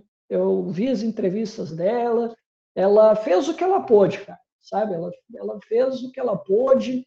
Uh, talvez ela não mostrou né, uma fibra, talvez muitos pudessem né, aguardar dela, mas no discurso ela representou muito bem a Revolução Cidadã, cara. Mas, assim, daí tem o fator, né? Que o povo talvez queria uma novidade, né? Só que essa novidade é meio complicado da gente falar, porque aquela novidade que se repete. É a mesma coisa, o povo equatoriano tem uma visão de que o Congresso, a Assembleia, ela é improdutiva, mas aí eles votaram na maioria daqueles que né, estavam antes da morte cruzada. Tem, então, a política tem disso, tá, Cláudio?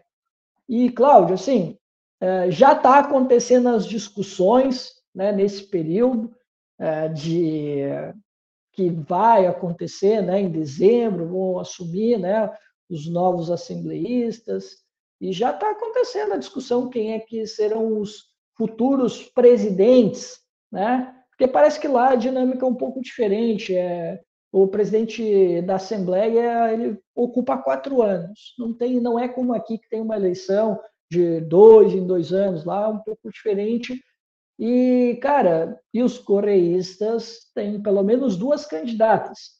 Uma é a Olguin e a outra é a Veloz, que inclusive eu tenho amizade com a Veloz, inclusive. E a Veloz, ela, ela foi a principal algoz do Guilherme Lasso. E as outras duas candidatas são da democracia cristã, né? Só que eu não recordo o nomezinho delas agora, mas são duas candidatas que podem estar ali no páreo, né? Então são os quatro, tem pelo menos quatro postulantes, né, para assumir aí, né, a presidente da Assembleia para se manter nesses quatro anos, embora, né, nos últimos quatro anos aí, né, teve pelo menos três mudanças, dado a instabilidade política que ocorreu aí no Equador. Ô, Cristiano, mas no caso também dos assembleístas, eles ficam até mais de 25, não é? É também. Sim, né? sim. Não são quatro sim. anos, né? Então é só Isso. É, só porque eu estava fazendo aqui, né, é, a referência mandato, ali, né? né? Ao mandato, exato. É, que o mandato ele é cruzado com o presidente, né? É. Mas então é isso, Cláudio, tá? Copo meio cheio. Palavras da presidente, que eu ouvi a entrevista dela e, e ela tinha essa leitura mesmo, de, ah, tá, beleza, não ganhamos, mas a gente Tem formou isso. maioria, maioria entre aspas, né? Não formou maioria. Eles têm a maior quantidade, mas não formaram a maioria, né? Porque eles estavam esperando formar a maioria, mas não conseguiram, né? Ninguém conseguiu, aliás, né? Então Sim. tem esse ponto, né? Agora, né, Cláudio? Vamos lembrar, né? Mais uma curiosidade: no próximo ano também tem eleições lá no Equador. Ah, do prejuízo, quem sabe vencer em outras regiões que não são tão tradicionais, onde eles podem, de repente, ter uma rejeição maior. Porque onde é que é que o Daniel Noboa venceu? Daniel Noboa venceu ah, de lavada na Serra e na Amazônia, que é onde os correístas eles têm uma rejeição muito grande, porque eles têm uma, eles têm uma ideia de que, ah, que os correístas nunca deram muita bola e não deram muita moral para eles. Tá? Já na costa, né, os correístas costumam se dar melhor, porque foi ali que eles fizeram política, e é ali que as principais lideranças correístas são da costa. Então, né, como eles têm uh, atuação maior ali, e eles têm lideranças políticas ali, então né, eles conseguem ter um desempenho melhor na costa, mas eles já têm um desempenho bastante baixo na serra, principalmente, e na Amazônia, né, que é uma outra região, eles também não tiveram um desempenho muito bom, e isso determinou e muito na vitória do Daniel Noboa. Bacana, Cristiano. É, quem estiver acompanhando a gente ao vivo, manifeste-se aí pelo chat, é muito importante, né? O seu comentário. Enfim, fizemos aqui um bloco bem grande mesmo, uma hora e 33, falando só de Equador. Acho que nem no Equador né, deram tanto tempo à eleição equatoriana. Eu tô brincando, obviamente, porque lá eles só falaram disso, só falam disso, obviamente. Né? Mas no Brasil, tenho certeza que a mídia que deu mais tempo sobre a eleição do Equador, a mídia independente, pelo menos, foi o espaço trabalhista aqui na TV Jovens Cronistas. Eu tenho certeza, porque falamos de tudo, absolutamente tudo, e eu destaco, sublinho, realço é, a, a fala do Cristiano sobre a vice-presidente agora eleita, né?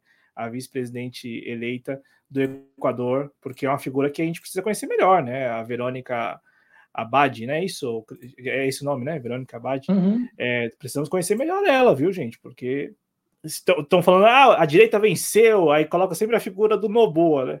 E aí é bom dar uma olhada na vice. O Cristiano Fanfa esteve aqui com a gente, o companheiro Noé Gomes, lá do Falando de História, mandando aquele faz o L. É, faz o L aí, né, Cristiano? É aquele negócio, choveu, faz o L, tá calor, faz o L, né? O pessoal tirando muito sarro, muitos memes aí com esse negócio do faz o L. E por falar em faz o L, tem uma coisa que, nesse segundo assunto aqui do programa, que me chama muita atenção.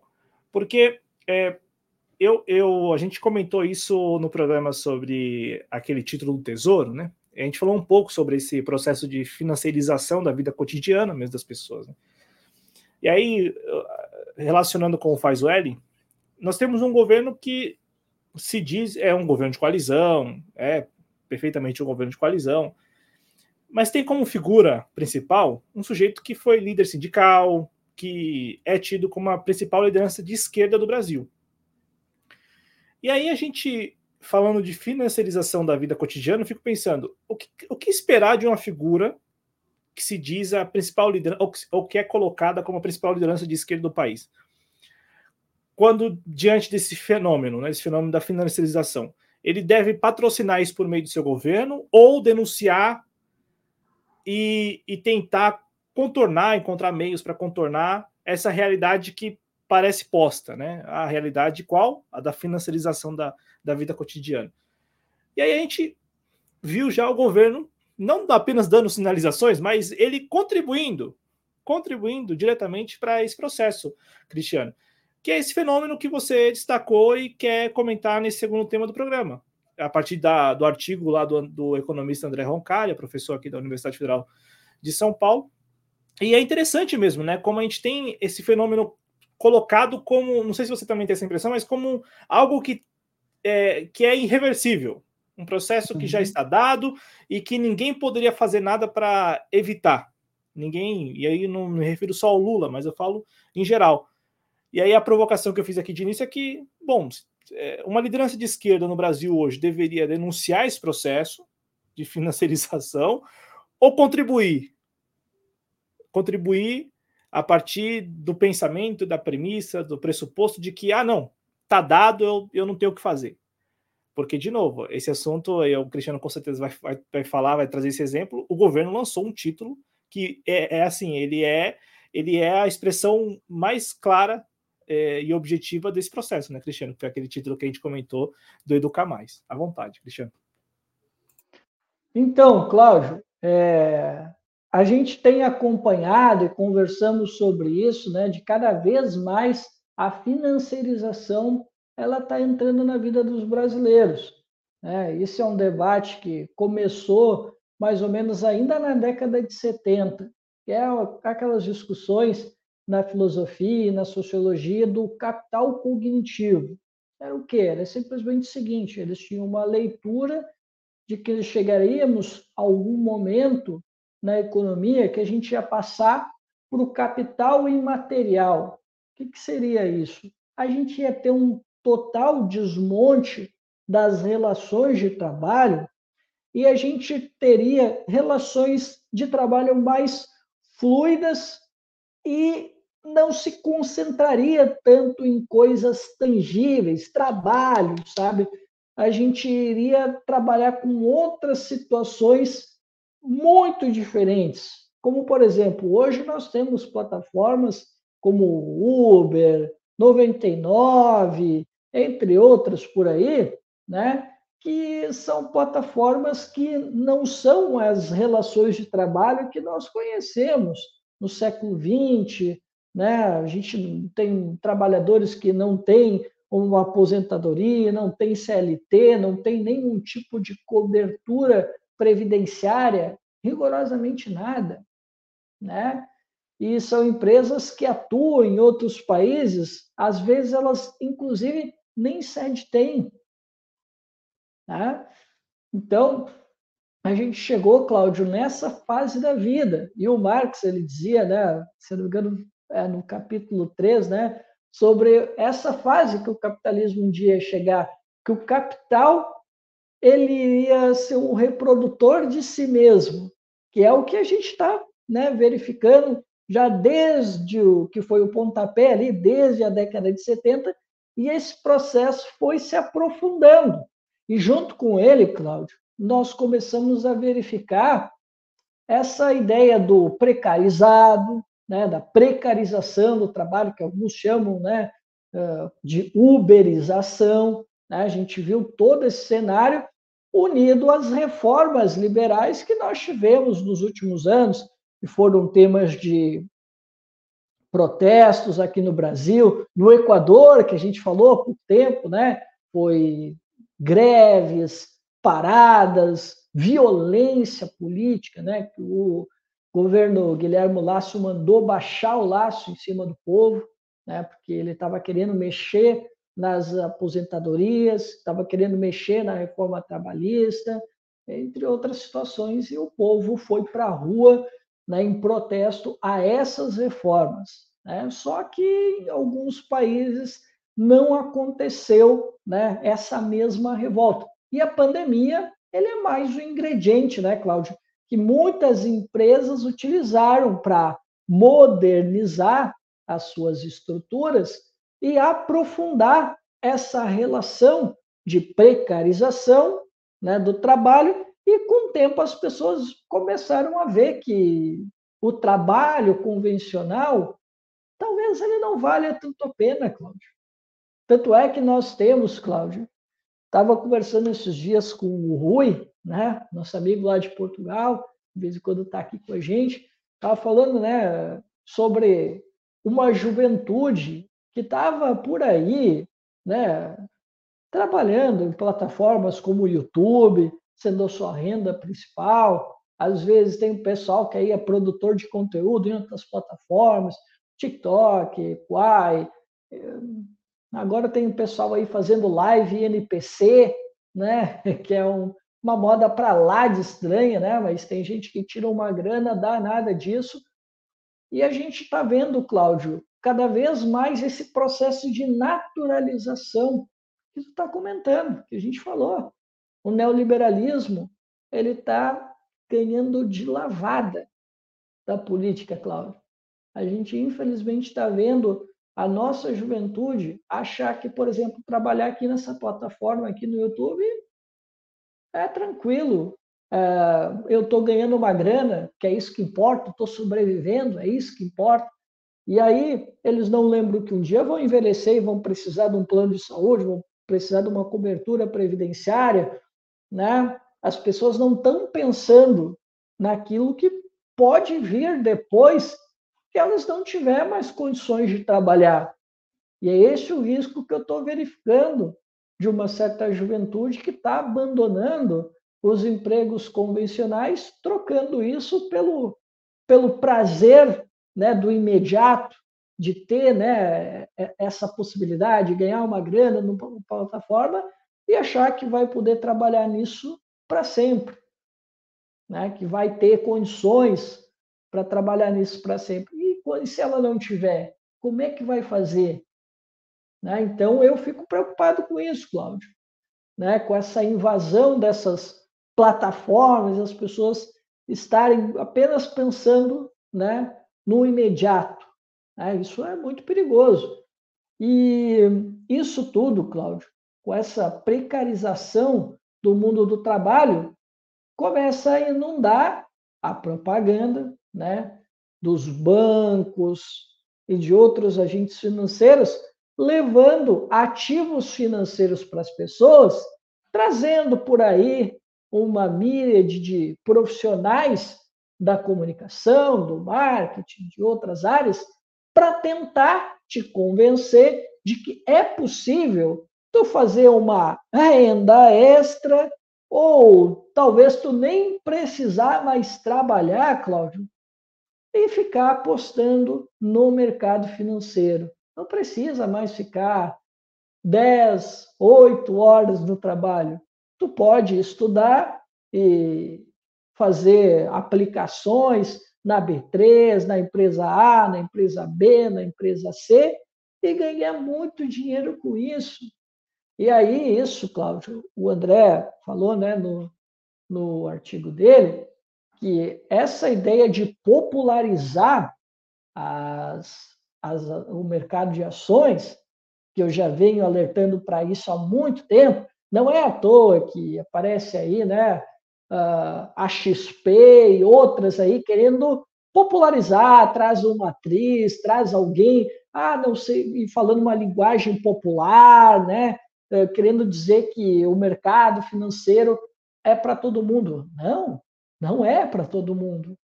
Só que eles estão querendo vender uma saída, né? Por quê? Porque tem muita gente que ganha dinheiro com isso. Então, eles estão inundando aqui essa plataforma, outras plataformas, a televisão, para tentar vender que nós temos uma alternativa, que é o mercado financeiro. E é um momento que eles conseguem popularizar, não só na linguagem, mas incluir CPFs como é o caso aqui que o André Roncalha falou, nós tivemos um incremento aí de 86 mil pessoas de CPFs que entraram no mercado de ações, tu cada vez mais, Cláudio, tu começa a conformar a cabeça daquela juventude. De não, é, o futuro é esse aqui. Não vale a pena. Daí a pessoa começa a ter aquele pensamento, né? conforma o teu pensamento. É como, por exemplo, Cláudio, vou fazer uma analogia porca, mas funciona. Tá? Por exemplo, eu trabalhava com o TikTok. Eu conformei a minha cabeça de construir o conteúdo para o TikTok. Eu, ia, eu sabia o que eu precisava cortar, o que, que causaria um impacto no meu público. Eu entendia a plataforma, aquilo que chamava atenção, a música, às vezes, que podia funcionar. Né? Eu aprendi isso razoavelmente bem, né? na prática. Né?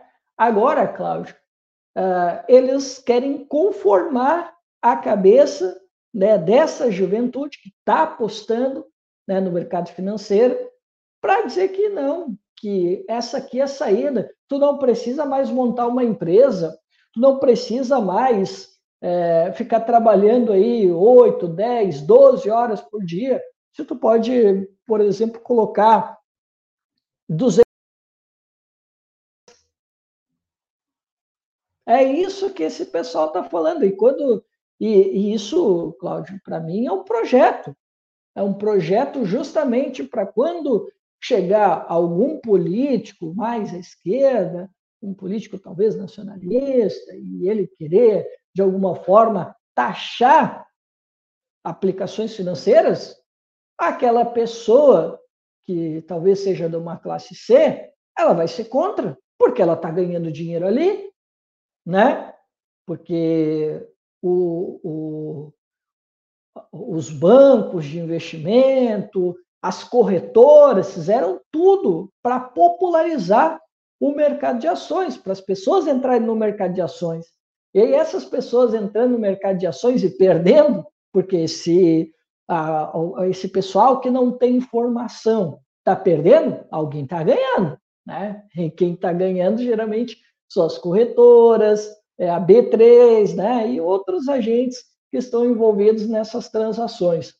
Então, Cláudio, tudo isso é um projeto para levar o, aquelas pessoas que são da classe C, talvez até uma classe um pouquinho mais abaixo, pode ser, para tentar direcionar a cabeça dessa pessoa para ela passar a defender essas ideias de que não, o capital financeiro está aí, como tu bem disse, e ele tem que ficar, não pode mexer. A exemplo, volto de novo ao Equador, a exemplo do que, por exemplo, ocorreu no debate, que foi questionado tanto Daniel Noboa quanto Luísa, com relação à dolarização, o sistema de dolarização. E nenhum deles quis se comprometer em dizer que vai revogar Embora eles tocaram no tema, porque o Daniel Noboa disse: olha, eu fiquei sabendo que tu andou conversando com consultor A, consultor B, e tu queria revogar a dolarização. E ela foi, disse: não, olha, realmente, eu tive essa conversa, eu realmente estou pensando, eu estou consultando para ver se a gente consegue reverter esse processo, porque ele não trouxe nenhum benefício para a economia equatoriana. Muito pelo contrário, a gente não tem soberania, a gente não tem capacidade de ditar a nossa política econômica, porque nós dependemos do Banco Central Americano. Né? E, mas eu sei que tu andou conversando também. Ela denunciou, né, o Daniel Noboa de estar conversando também, que ele, ele também teve reuniões fora do Equador para conversar com alguns agentes econômicos para revogar a dolarização, né, que é praticamente, pelo que eu pude entender no contexto, é quase um dogma de fé. Né? E se a gente não trabalhar bem, Cláudio, e não instruir ah, os, os nossos nacionais de que não, a financiarização não é um caminho. Deixa isso para quem sabe mexer com isso. Não é qualquer um. Mercado de ações não é para qualquer um. Ele não é uma porta para te atingir a tua liberdade financeira, ou seja lá o que tu quer fazer. Ele não é uma alternativa ao teu trabalho convencional. Ah, então a gente precisa trabalhar nisso para que não vire um dogma de fé.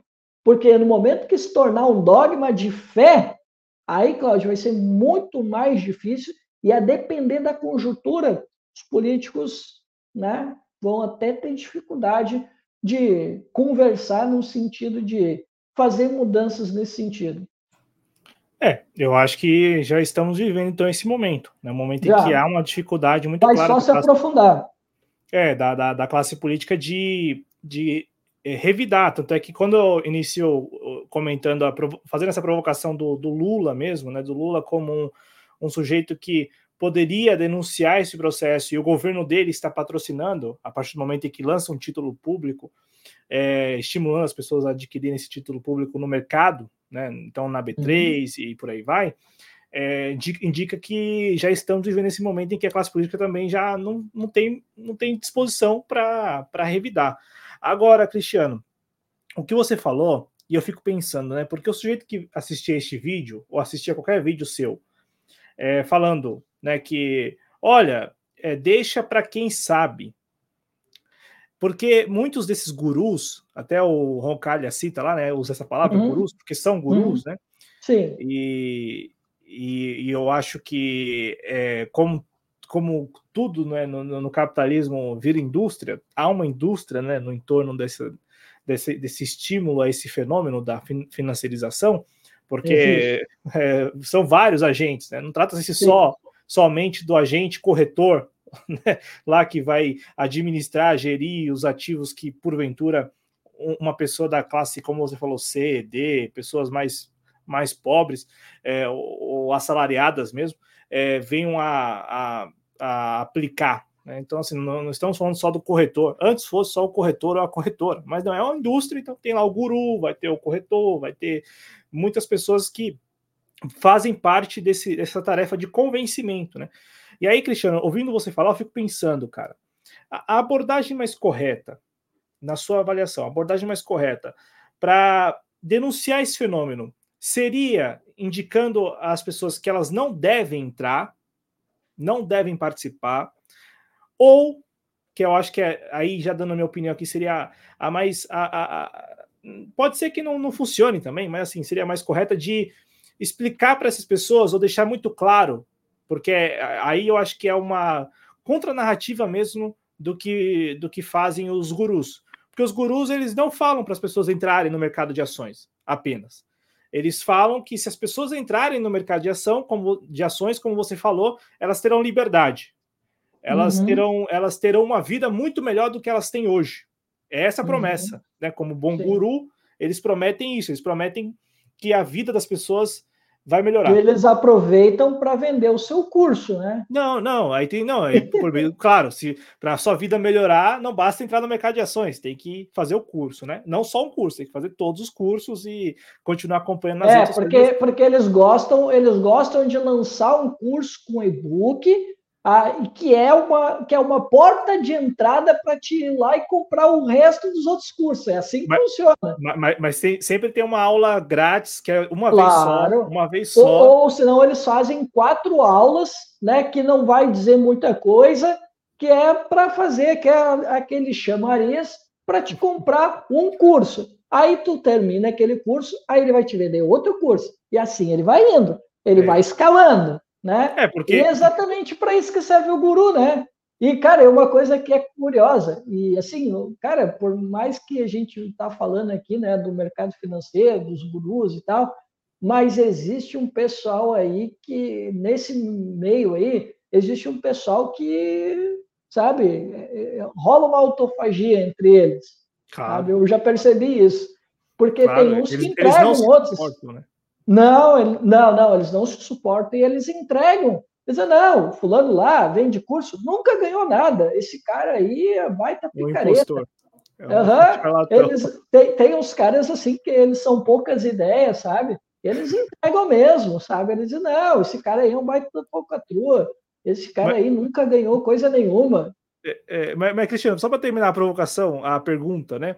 Porque eu fico pensando, se o sujeito recorta o trecho em que você fala assim, ó, deixa para quem sabe, uhum. isso, isso pode ser tirado do contexto e a pessoa fala assim, olha lá, tá vendo? Esses esquerdistas, esses nacionalistas, esses caras aí, esses caras aí, eles não querem ver o nosso sucesso, eles não querem ver uhum. a gente ganhar dinheiro aplicando no mercado de ações. E eu até acho assim que pô, fa falar que a pessoa não deve, até porque se popularizou de tal forma que hoje é muito fácil você comprar uma ação, né? é, comprar uma ação na B3 e tal. O que você acha? Você acha que a abordagem tem que ser esta mesmo? Ou, aí já falando, terminando aqui, a contranarrativa que seria: olha, não é que você não deve entrar ou você não pode entrar. É que você entrando ou não, a sua vida real não será impactada positivamente. Então, é, o que eles te prometem não existe.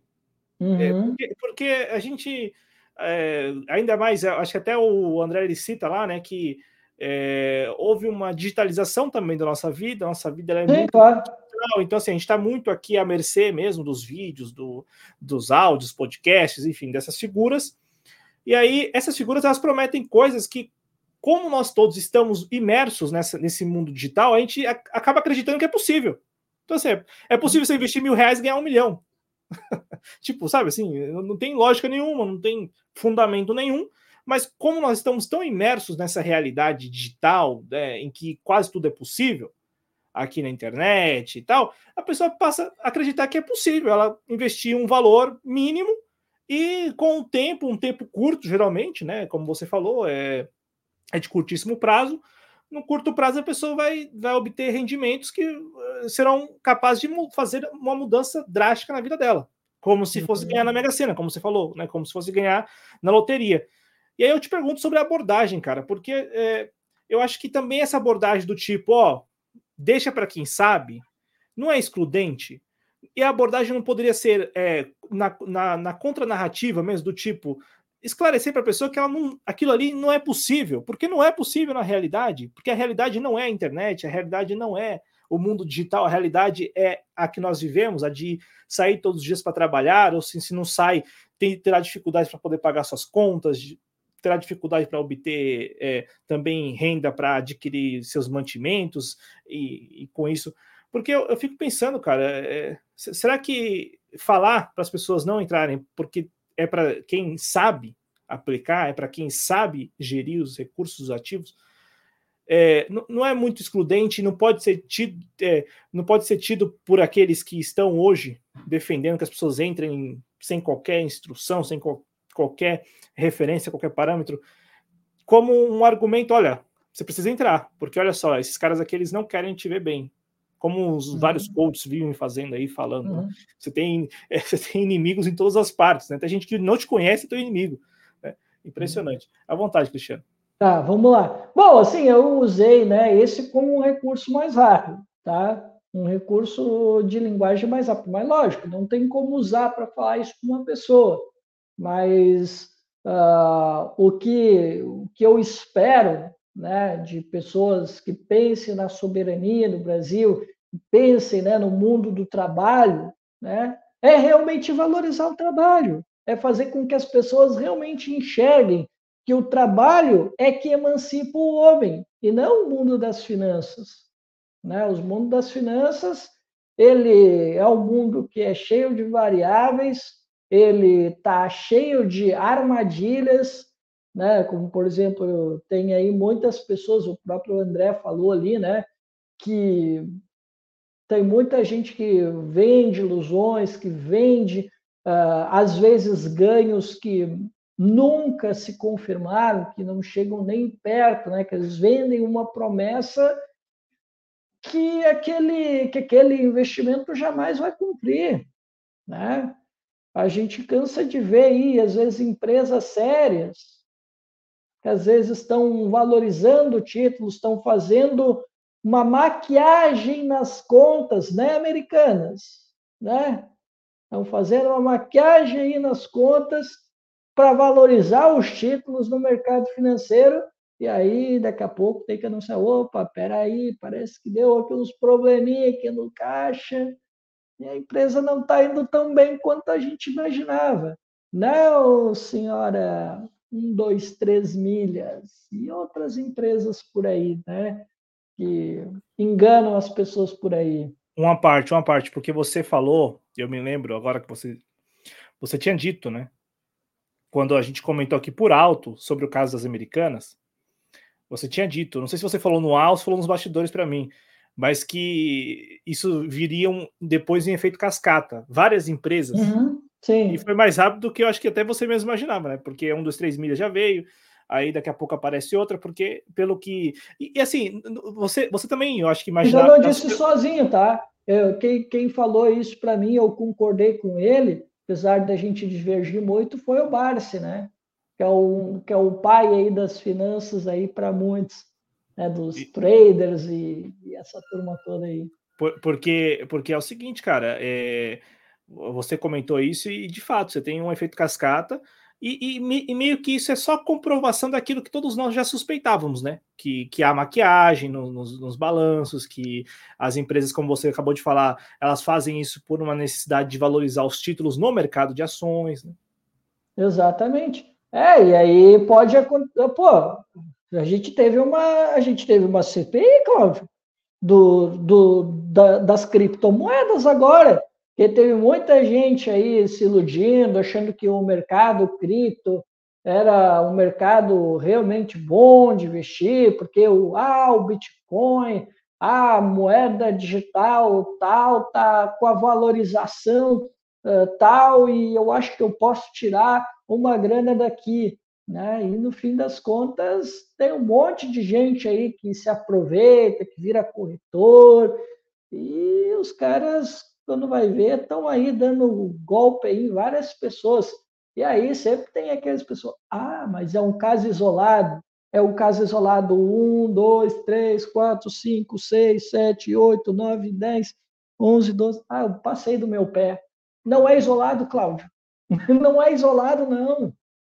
É mais comum do que se imagina. Inclusive, o pessoal aí da 1, 2, 3 milhas está envolvido com esses negócios de criptoativos também, né?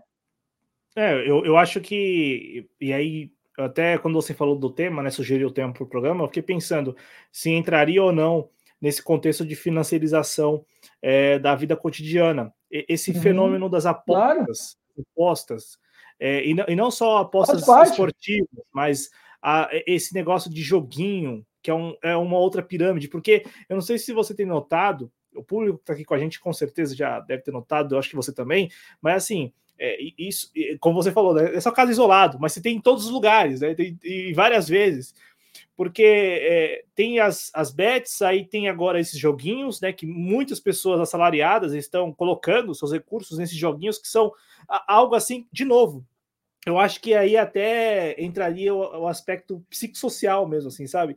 É, porque é, a gente fica pensando, cara, no mundo real, você toparia, você toparia pegar seu dinheiro lá em espécie, vai, pegar seu dinheiro em espécie lá, contar e entregar para um sujeito que você não conhece na rua. E esse sujeito, e, e só porque ele te prometeu aplicar esse dinheiro seu, é, é, aplicar esse dinheiro em ativos que vão te obter ganhos que ele vai te trazer depois. Eu fico pensando assim, na vida real, a pessoa teria essa coragem de chegar num lugar com uma pessoa desconhecida, mas que tem uma fama, mas assim, desconhecida, porque não. Né, é, é, tanto é que você falou da, das, das criptos.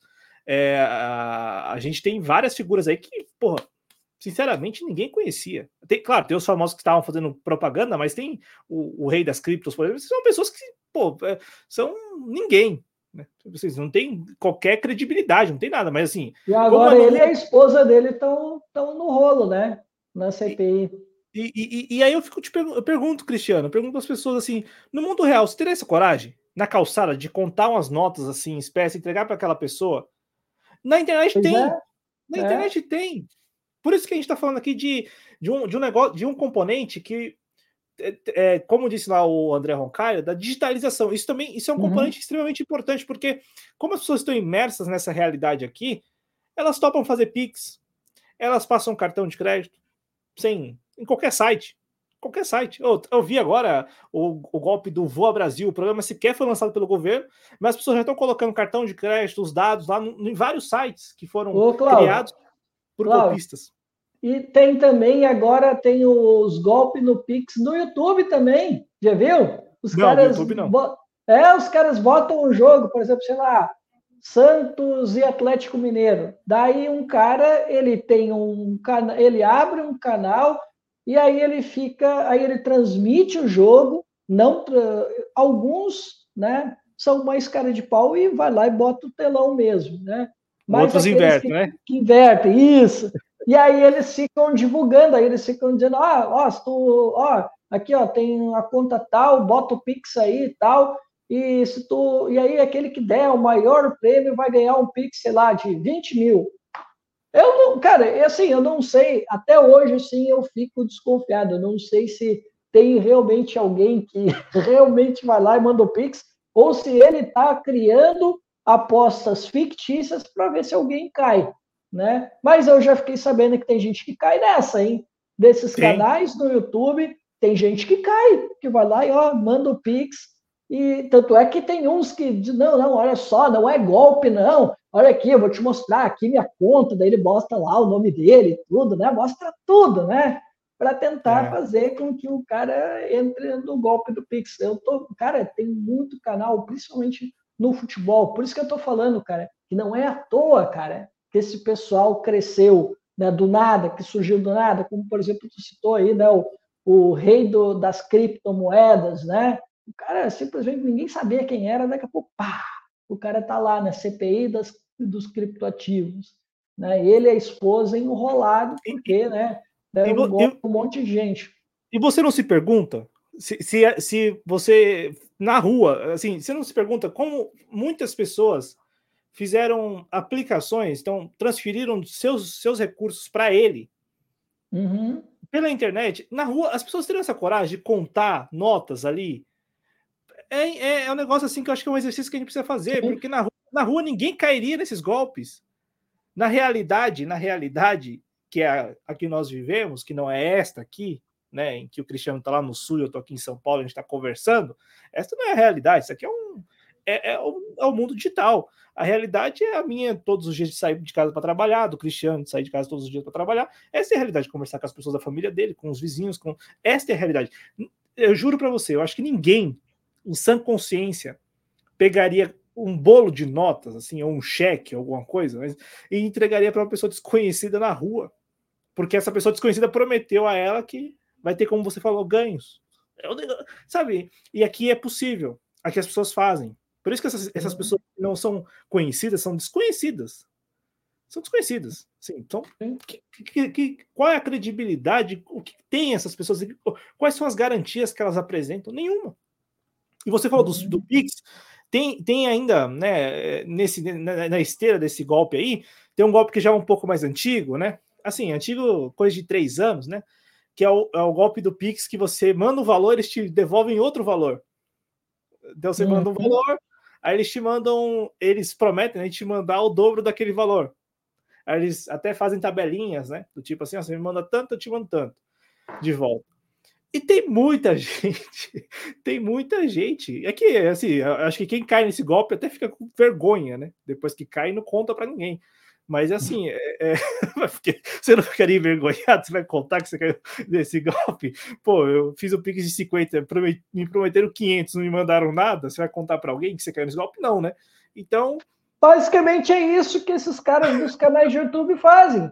Eles dizem, ah, tu faz um Pix aí no valor de tal, ah, o fulano de tal aqui deu 15 reais, o que dá mais? E aí eles vão, eles vão escalando, vão escalando, e aí ele já estabelece, só que ele já estabelece ali, né? Ah, quem, quem vencer aqui e tal, quem for maior doador vai ganhar, sei lá, 50 mil, né? Aí eu, cara, quando eu vi isso pela primeira vez, eu fiquei pensando assim, pô, o cara fez uns, na partida, né? Era Grêmio Santos, eu acho. O cara fez pelo menos umas cinco rodadas. Eu digo, cara, quem é em sã consciência que vai ter 10 mil para dar na bucha de Pix? Cinco rodadas. Da onde? Da onde? Eu fiquei pensando, não, não tem como, cara. Mas, mas, mas, que tem, mas que tem gente que cai e não conta, né? Porque, pô, eu, eu até, até entendo a pessoa que não conta, né? Mas é isso, Cláudio, é isso, sabe? Cada vez mais as pessoas estão pensando, como um disse o André, mesmo, né? No, como disse o André, né, no artigo, de como ganhar fácil. Eles estão pensando que é uma loteria, Cláudio.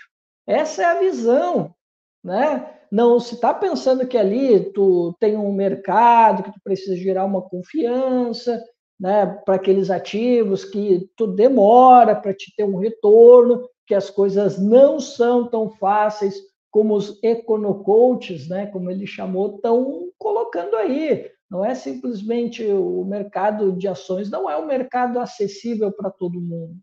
Né? Tanto é que a gente tem economistas como o professor Paulo Gala, né? o professor Paulo Gala, ele trabalha no mercado financeiro há anos, e ele disse, e ele mesmo fala, né? Disse, não, ó, é o seguinte, quer entrar no mercado de ações? Estuda, estuda muito.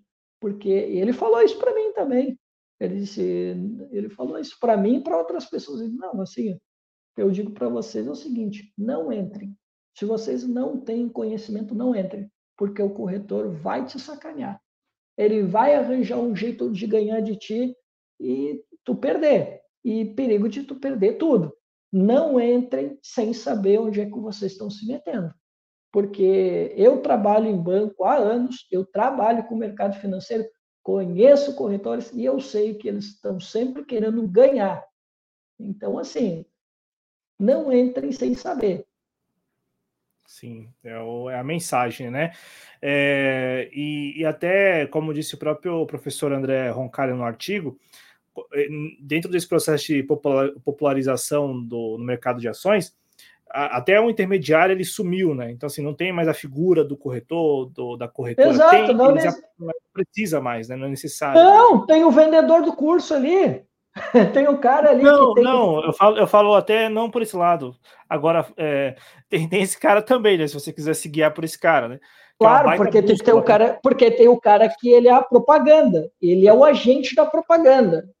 É, mas eu ia falar até dos bancos que, que fazem né, a comercialização desses ativos sem a necessidade Sim. de um corretor, que você mesmo Sim. compra, né? Você, usuário, compra ali, né? Mas como você falou, o, o que o professor tem denunciado é exatamente essa indústria, né? Que te conduz, ela te convence que você tem que entrar e te conduz também em quais ações você tem que comprar e tal, e quanto você deve aplicar. E aí, até eu acho que é um dado. Eu vou abrir aqui o artigo para pegar esse dado lá do artigo mas é um dado tu, que o André. Tu viu o quanto reduziu, e tu viu o quanto reduziu o valor? Isso, né? é isso exatamente. Qual é esse dado? Você, você lembra esse dado aí? Cara, não, infelizmente não. É que não, ele é falou é ali, assim, né? É, pô, demais. Ele falou do mercado dos ETFs, mercado imobiliário, ele falou oh, sobre vários setores, né? O, um... que esse, esse dado me chamou a atenção, né? Que é o ele chama assim, né? Abre aspas, né? Nas categorias de renda variável, o saldo Isso, mediano que é de 20, de 20 mil para 1,1 mil, né? Pô, é menos do que o salário mínimo. Sim, que é justamente onde está o risco, né? Cara, é... Nas rendas variáveis. É, eu também percebi, fiquei espantado. E eu fiquei espantado com o número de CPFs também, né? E por Sim. que não, né, Cláudio? A gente não, não se surpreende também, né? Que com, com é até 200 reais, 55% dos CPFs que entraram. E outros 25% é 40 reais, Cláudio. Da onde, Cláudio, que nós vamos conseguir uma independência financeira? Vamos ter grandes ganhos em renda variável? Apostando, botando, apostando. Vou chamar assim, tá? Porque realmente é isso porque tu não, não, não tem um corretor te instruindo, não tem uma pessoa qualificada para estar tá te dando né, as barbadas ali para te ganhar uma grana, né? Tu tá fazendo uma aposta mesmo. Aí, de onde é que tu vai conseguir ganhar uma grana boa investindo 200 pila? Menos de 200, até 200 pila. Ou que seja, não, 40 ó, pila. Ó, só então, ter, Olha o dado aqui, ó, 27% deles até 40 reais. Uhum. Ah, eu achei que era 25. Não, 27% deles até 40 reais. E tu viu, e tu viu, e tu viu as regiões que mais houve crescimento. Isso que é um dado estarrecedor, norte e nordeste. É. Né? que são as regiões né, que têm mais problemas de desigualdade social e de renda, né? Ah, então, é uma situação bastante chocante a gente ver né, esse crescimento desse mercado, né? E a gente viu ali, né? Tu viu a porcentagem da juventude ali, o quanto que cresceu, né? Não era quase nada. Hoje a gente já tem uma porcentagem 22... de jovens. É, 22%, é bastante. Né? É, mais de um quinto, né? É, exato. Exato. E, e, é um negócio assim, né, Cristiano, que é, a gente observa que assim, não é só tendência, né? Parece que já, uhum. já se consolidou, está em processo de em vias de consolidação, né? Esse, é, não é, não trata-se de ah, há um movimento de entrada de CPFs na bolsa de valores, não é, é se consolidou e tudo isso, que aí é o cerne da questão, né? O, tudo isso em torno de uma promessa vazia, nem um pouco factível, né? De que você aplicando um, um valor, às vezes até módico, como seria 40 reais, você vai obter uma renda milionária em poucos meses. Quando você está perdendo aqueles 40 reais e até às vezes colocando mais do que esses 40 reais e perdendo também. Então, assim, só, só perde dinheiro. É um negócio assustador. E é, isso tudo... tratando de um, de um país em que nós temos uma desigualdade galopante e que as pessoas não têm renda, assim, a maioria não tem uma renda fixa, né? É, assim, não tem um salário fixo ali. E mesmo quem tem é na faixa de dois mil reais, assim, não é nem dois salários mínimos. Uhum. É, Cláudio, é isso, é que tudo faz parte da peça de propaganda né, do mercado financeiro para que as pessoas, né, e aí eu vou usar o conceito marxista, né, que dizia né, que uh, a ideologia do a ideologia do, do, do povão, né, é a ideologia da classe dominante, né? E eles estão tentando te vender a solução pelo caminho financeiro para te começar a defender a pauta dos ricaços, para te achar que não, é pelo mercado financeiro que a gente vai ter o acesso a uma, uma qualidade de vida melhor. Né? Não é à toa esses anos de investimentos que bancos, financeiras, essas bets e outros fizeram nesse tempo todo para tentar colocar isso como um processo irreversível e que faz parte do nosso cotidiano, né? que a gente precisa buscar uma alternativa que não seja o trabalho. Então, por isso, Cláudio, que, claro, né, a gente não vai chegar e proibir as pessoas de entrar no mercado financeiro. Quer fazer tua aposta lá na B3? Porque é uma aposta. Se tu não tem orientação, é aposta, cara. Lamento em te dizer. Mas, Cláudio, a gente não vai proibir, lógico, né? a gente não vai chegar e dizer, não, tu não pode entrar lá porque eh, não vão, o que eles estão te prometendo não vai, eles não vão te entregar. A gente não pode dizer isso.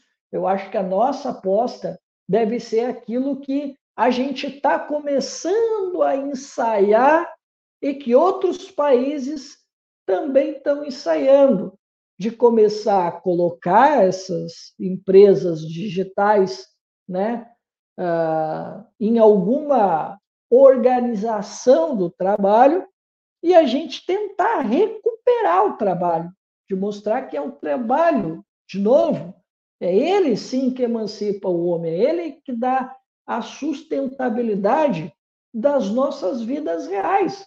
Se quiser apostar aí no mercado financeiro, para uma renda extra, sem problema nenhum, cara, eu não vejo problema nenhum. Quer fazer tua livezinha de NPC para ganhar uma renda extra? Cara, sem problema. Só não acreditem, só não acreditem no sonho de uma noite de verão que vocês vão conseguir uh, sustentar suas vidas futuramente fazendo live de NPC, ou acreditando que o YouTube vai te dar grandes ganhos que vai te possibilitar tu ter o um mínimo de dignidade, né, para ti, para tua família, enfim, né, cara.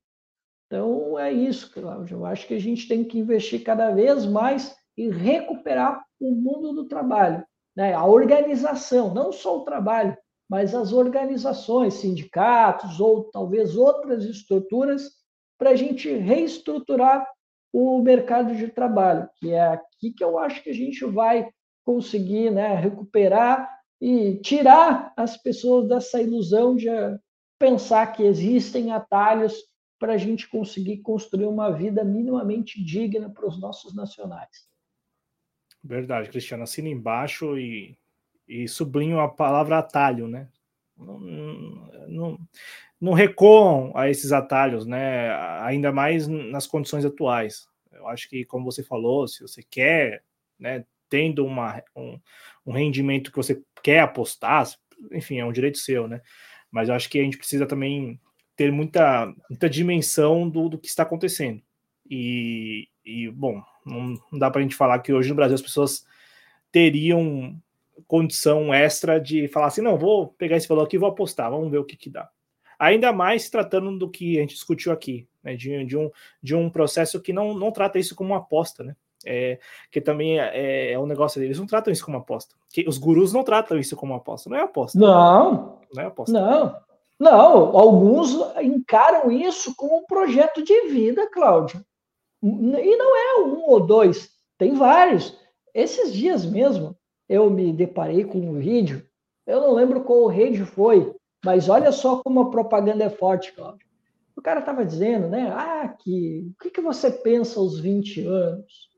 Aí ele pensou, ah, dizem que os 20 anos é uma, é uma idade boa para namorar, fazer festa, extravasar e tal, né? Toda aquela vida hedonista, né? Que muitas vezes é um sonho nosso, né?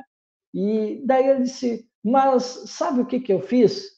Eu ignorei tudo isso. Daí ele foi lá e pá! Aí ele diz, eu, eu, enquanto daí ele aparecia ele trabalhando no computador, estudando, enquanto outros estavam fazendo festa, se divertindo, bebendo por aí, pegando a mulherada e tal, eu estava lá estudando. Enquanto eles dormiam, eu estava lá estudando. E aí ele dizendo, né, que ele foi lá e fez um longo investimento, passou noites estudando, guardou ele pelo menos cinco anos ou mais, né, se qualificando, e um dia ele atingiu a tão sonhada independência financeira no mercado financeiro e hoje ele pode ter filhos, ele pode se divertir, tem a liberdade de ir uh, no lugar que ele quiser, se ele quiser. Hoje está em Londres, ele está lá porque o negócio dele é digital, se ele quiser estar em Bangkok, ele está em Bangkok, porque o negócio dele é digital, ele conquistou a independência financeira dele, porque ele perdeu os seus 20 anos, ele deixou de lado o hedonismo né, que a sociedade vende para muitos jovens, e ele aproveitou e sacrificou um pouco da juventude para ele ter um futuro, para ele ter a filha, ter a esposa, o casamento dos sonhos, a liberdade econômica e a liberdade para ir para onde ele quiser, porque ele, diferente daqueles que foram beber e foram pegar mulher, foram fazer sei lá o quê, foram se divertir, ele estava lá estudando e atingiu a liberdade financeira, que tu não atingiu. É, ou, ou é, você. e aí ele estava jovem... vendendo curso. E aí ele tava, e ele terminou vendendo curso, fazendo você esse jovem. no final do vídeo. Você, ou você esse jovem, ou você escreveu o roteiro do, da, do vídeo. Das duas, uma, Cristiano. Você tem que assumir aqui para nós. Se você é o jovem que largou o hedonismo e, e, foi, e foi estudar, passar horas, ou você é o, o roteirista da, da, da, publicidade, do videozinho lá do, do rapaz. E porque é, é, exatamente desse jeito, né? E o pior é que as pessoas mudam, né? Só muda a figurinha, mas é, é sempre tem esse roteiro. É, né? Exato. Sim, não é novo, não é um roteiro novo, né? É o roteiro que eles requentaram, né? Só mudaram o ator ali, mas a propaganda é a mesma. E aí eles botaram no finalzinho o curso. Daí, ah, quer saber como é que eu atingi esse padrão de vida e papapá? Ah, então vem aqui, vai lá na plataforma tal, conheça o meu curso. E aí começa, né? E tu vai escalando para te ganhar aquela grana, né? Com um curso. Caraca, é uma indústria mesmo. Ô, Cristiano, se for isso, só agradeço demais, viu? É foi uma conversa muito bacana, os dois temas, assim, muito importantes, muito bacanas de serem explorados. É, e a gente fez aqui, eu acho que um programa muito, muito, ainda que tenha durado 2 horas e 24, mas foi um programa sucinto, porque nós fizemos um bloco bem extenso, mas também objetivamente, tratando de vários aspectos da eleição do Daniel Noboa lá no Equador, e por fim aqui também fizemos um bloco bacana, uma duração razoável, é, sobre esse processo que é um, é um processo que a gente não é só um fenômeno, é um processo mesmo que a gente vai discutir em outros programas, com certeza, porque é, está se tornando tão natural. Você falou da palavra, né? Naturalizando isso, né? Estão naturalizando, e é verdade, porque é um, algo assim que hoje em dia, tanto é que por isso que eu falei, perguntei da abordagem. Se você fala isso para alguém, olha, deixa aquilo lá para quem entende, vai ser entendido como um argumento para as pessoas entrarem. De, de, tão natural, de tão, de tão e é engraçado porque não é nem um pouco factível, mas assim, de, de tão natural que as pessoas tratam isso. É, não, é, eu, eu faço um pix para uma pessoa desconhecida, ué, ele me prometeu ganhos. É, sabe, enfim, coisas que, de novo, na vida real a gente não vê. Assim, eu acho que a gente nunca nem vai ver alguém em sã consciência com um desconhecido entregando um bolo de dinheiro. Mas enfim, obrigado, Cristiano. Um abraço, cara. Obrigado, Cláudio. Obrigado para o pessoal que ficou até aqui com a gente. E voltamos aí para uma próxima edição. Lembrando que o Espaço Trabalhista é transmitido ao vivo às 19h30 nas, quarta, nas quartas-feiras aqui da TV Jovens Cronistas e também representação no canal Em Nome da Rosa. É, não sei se vai ser domingo, Cristiano, que você está fazendo lives não, lá. Né? Não, agora eu vou mudar, eu vou mudar para o sábado, tá? Porque agora eu estou fazendo live no meu canal, o pessoal resolveu assistir, daí eu digo, putz, agora eu vou ter que comprar essa, essa bronca aí, né? Já que o pessoal está assistindo, né? Eu estou botando é. ali 20, 20 e poucas né? pessoas. Né? Isso, eu estou colocando 20, 25, 26 pessoas. Tá dando certo, então vamos seguir, né? Com essas lives e aí eu vou mudar, vou colocar agora a reapresentação aos sábados, provavelmente às 19h30. Então tá ótimo. Então aí mudanças lá na reapresentação, mas isso não impede você de acompanhar, você que acompanha só na TV Jovens Cruzes, de acompanhar as lives que o Cristiano tem feito com o Rui Casas Novas, pelo que eu vi lá, é, tratando, re recomentando mesmo, né, re repercutindo as newsletters do, do, do, Ciro Gomes, né, é isso. isso. E também outros assuntos, né, correlatos. Então, assim, não é só sobre o Ciro Gomes, não. É, um abraço, Cristiano, um abraço a todos que nos acompanharam, muito obrigado pela audiência, muita saúde a todos nós e até a próxima, gente. Valeu, tchau.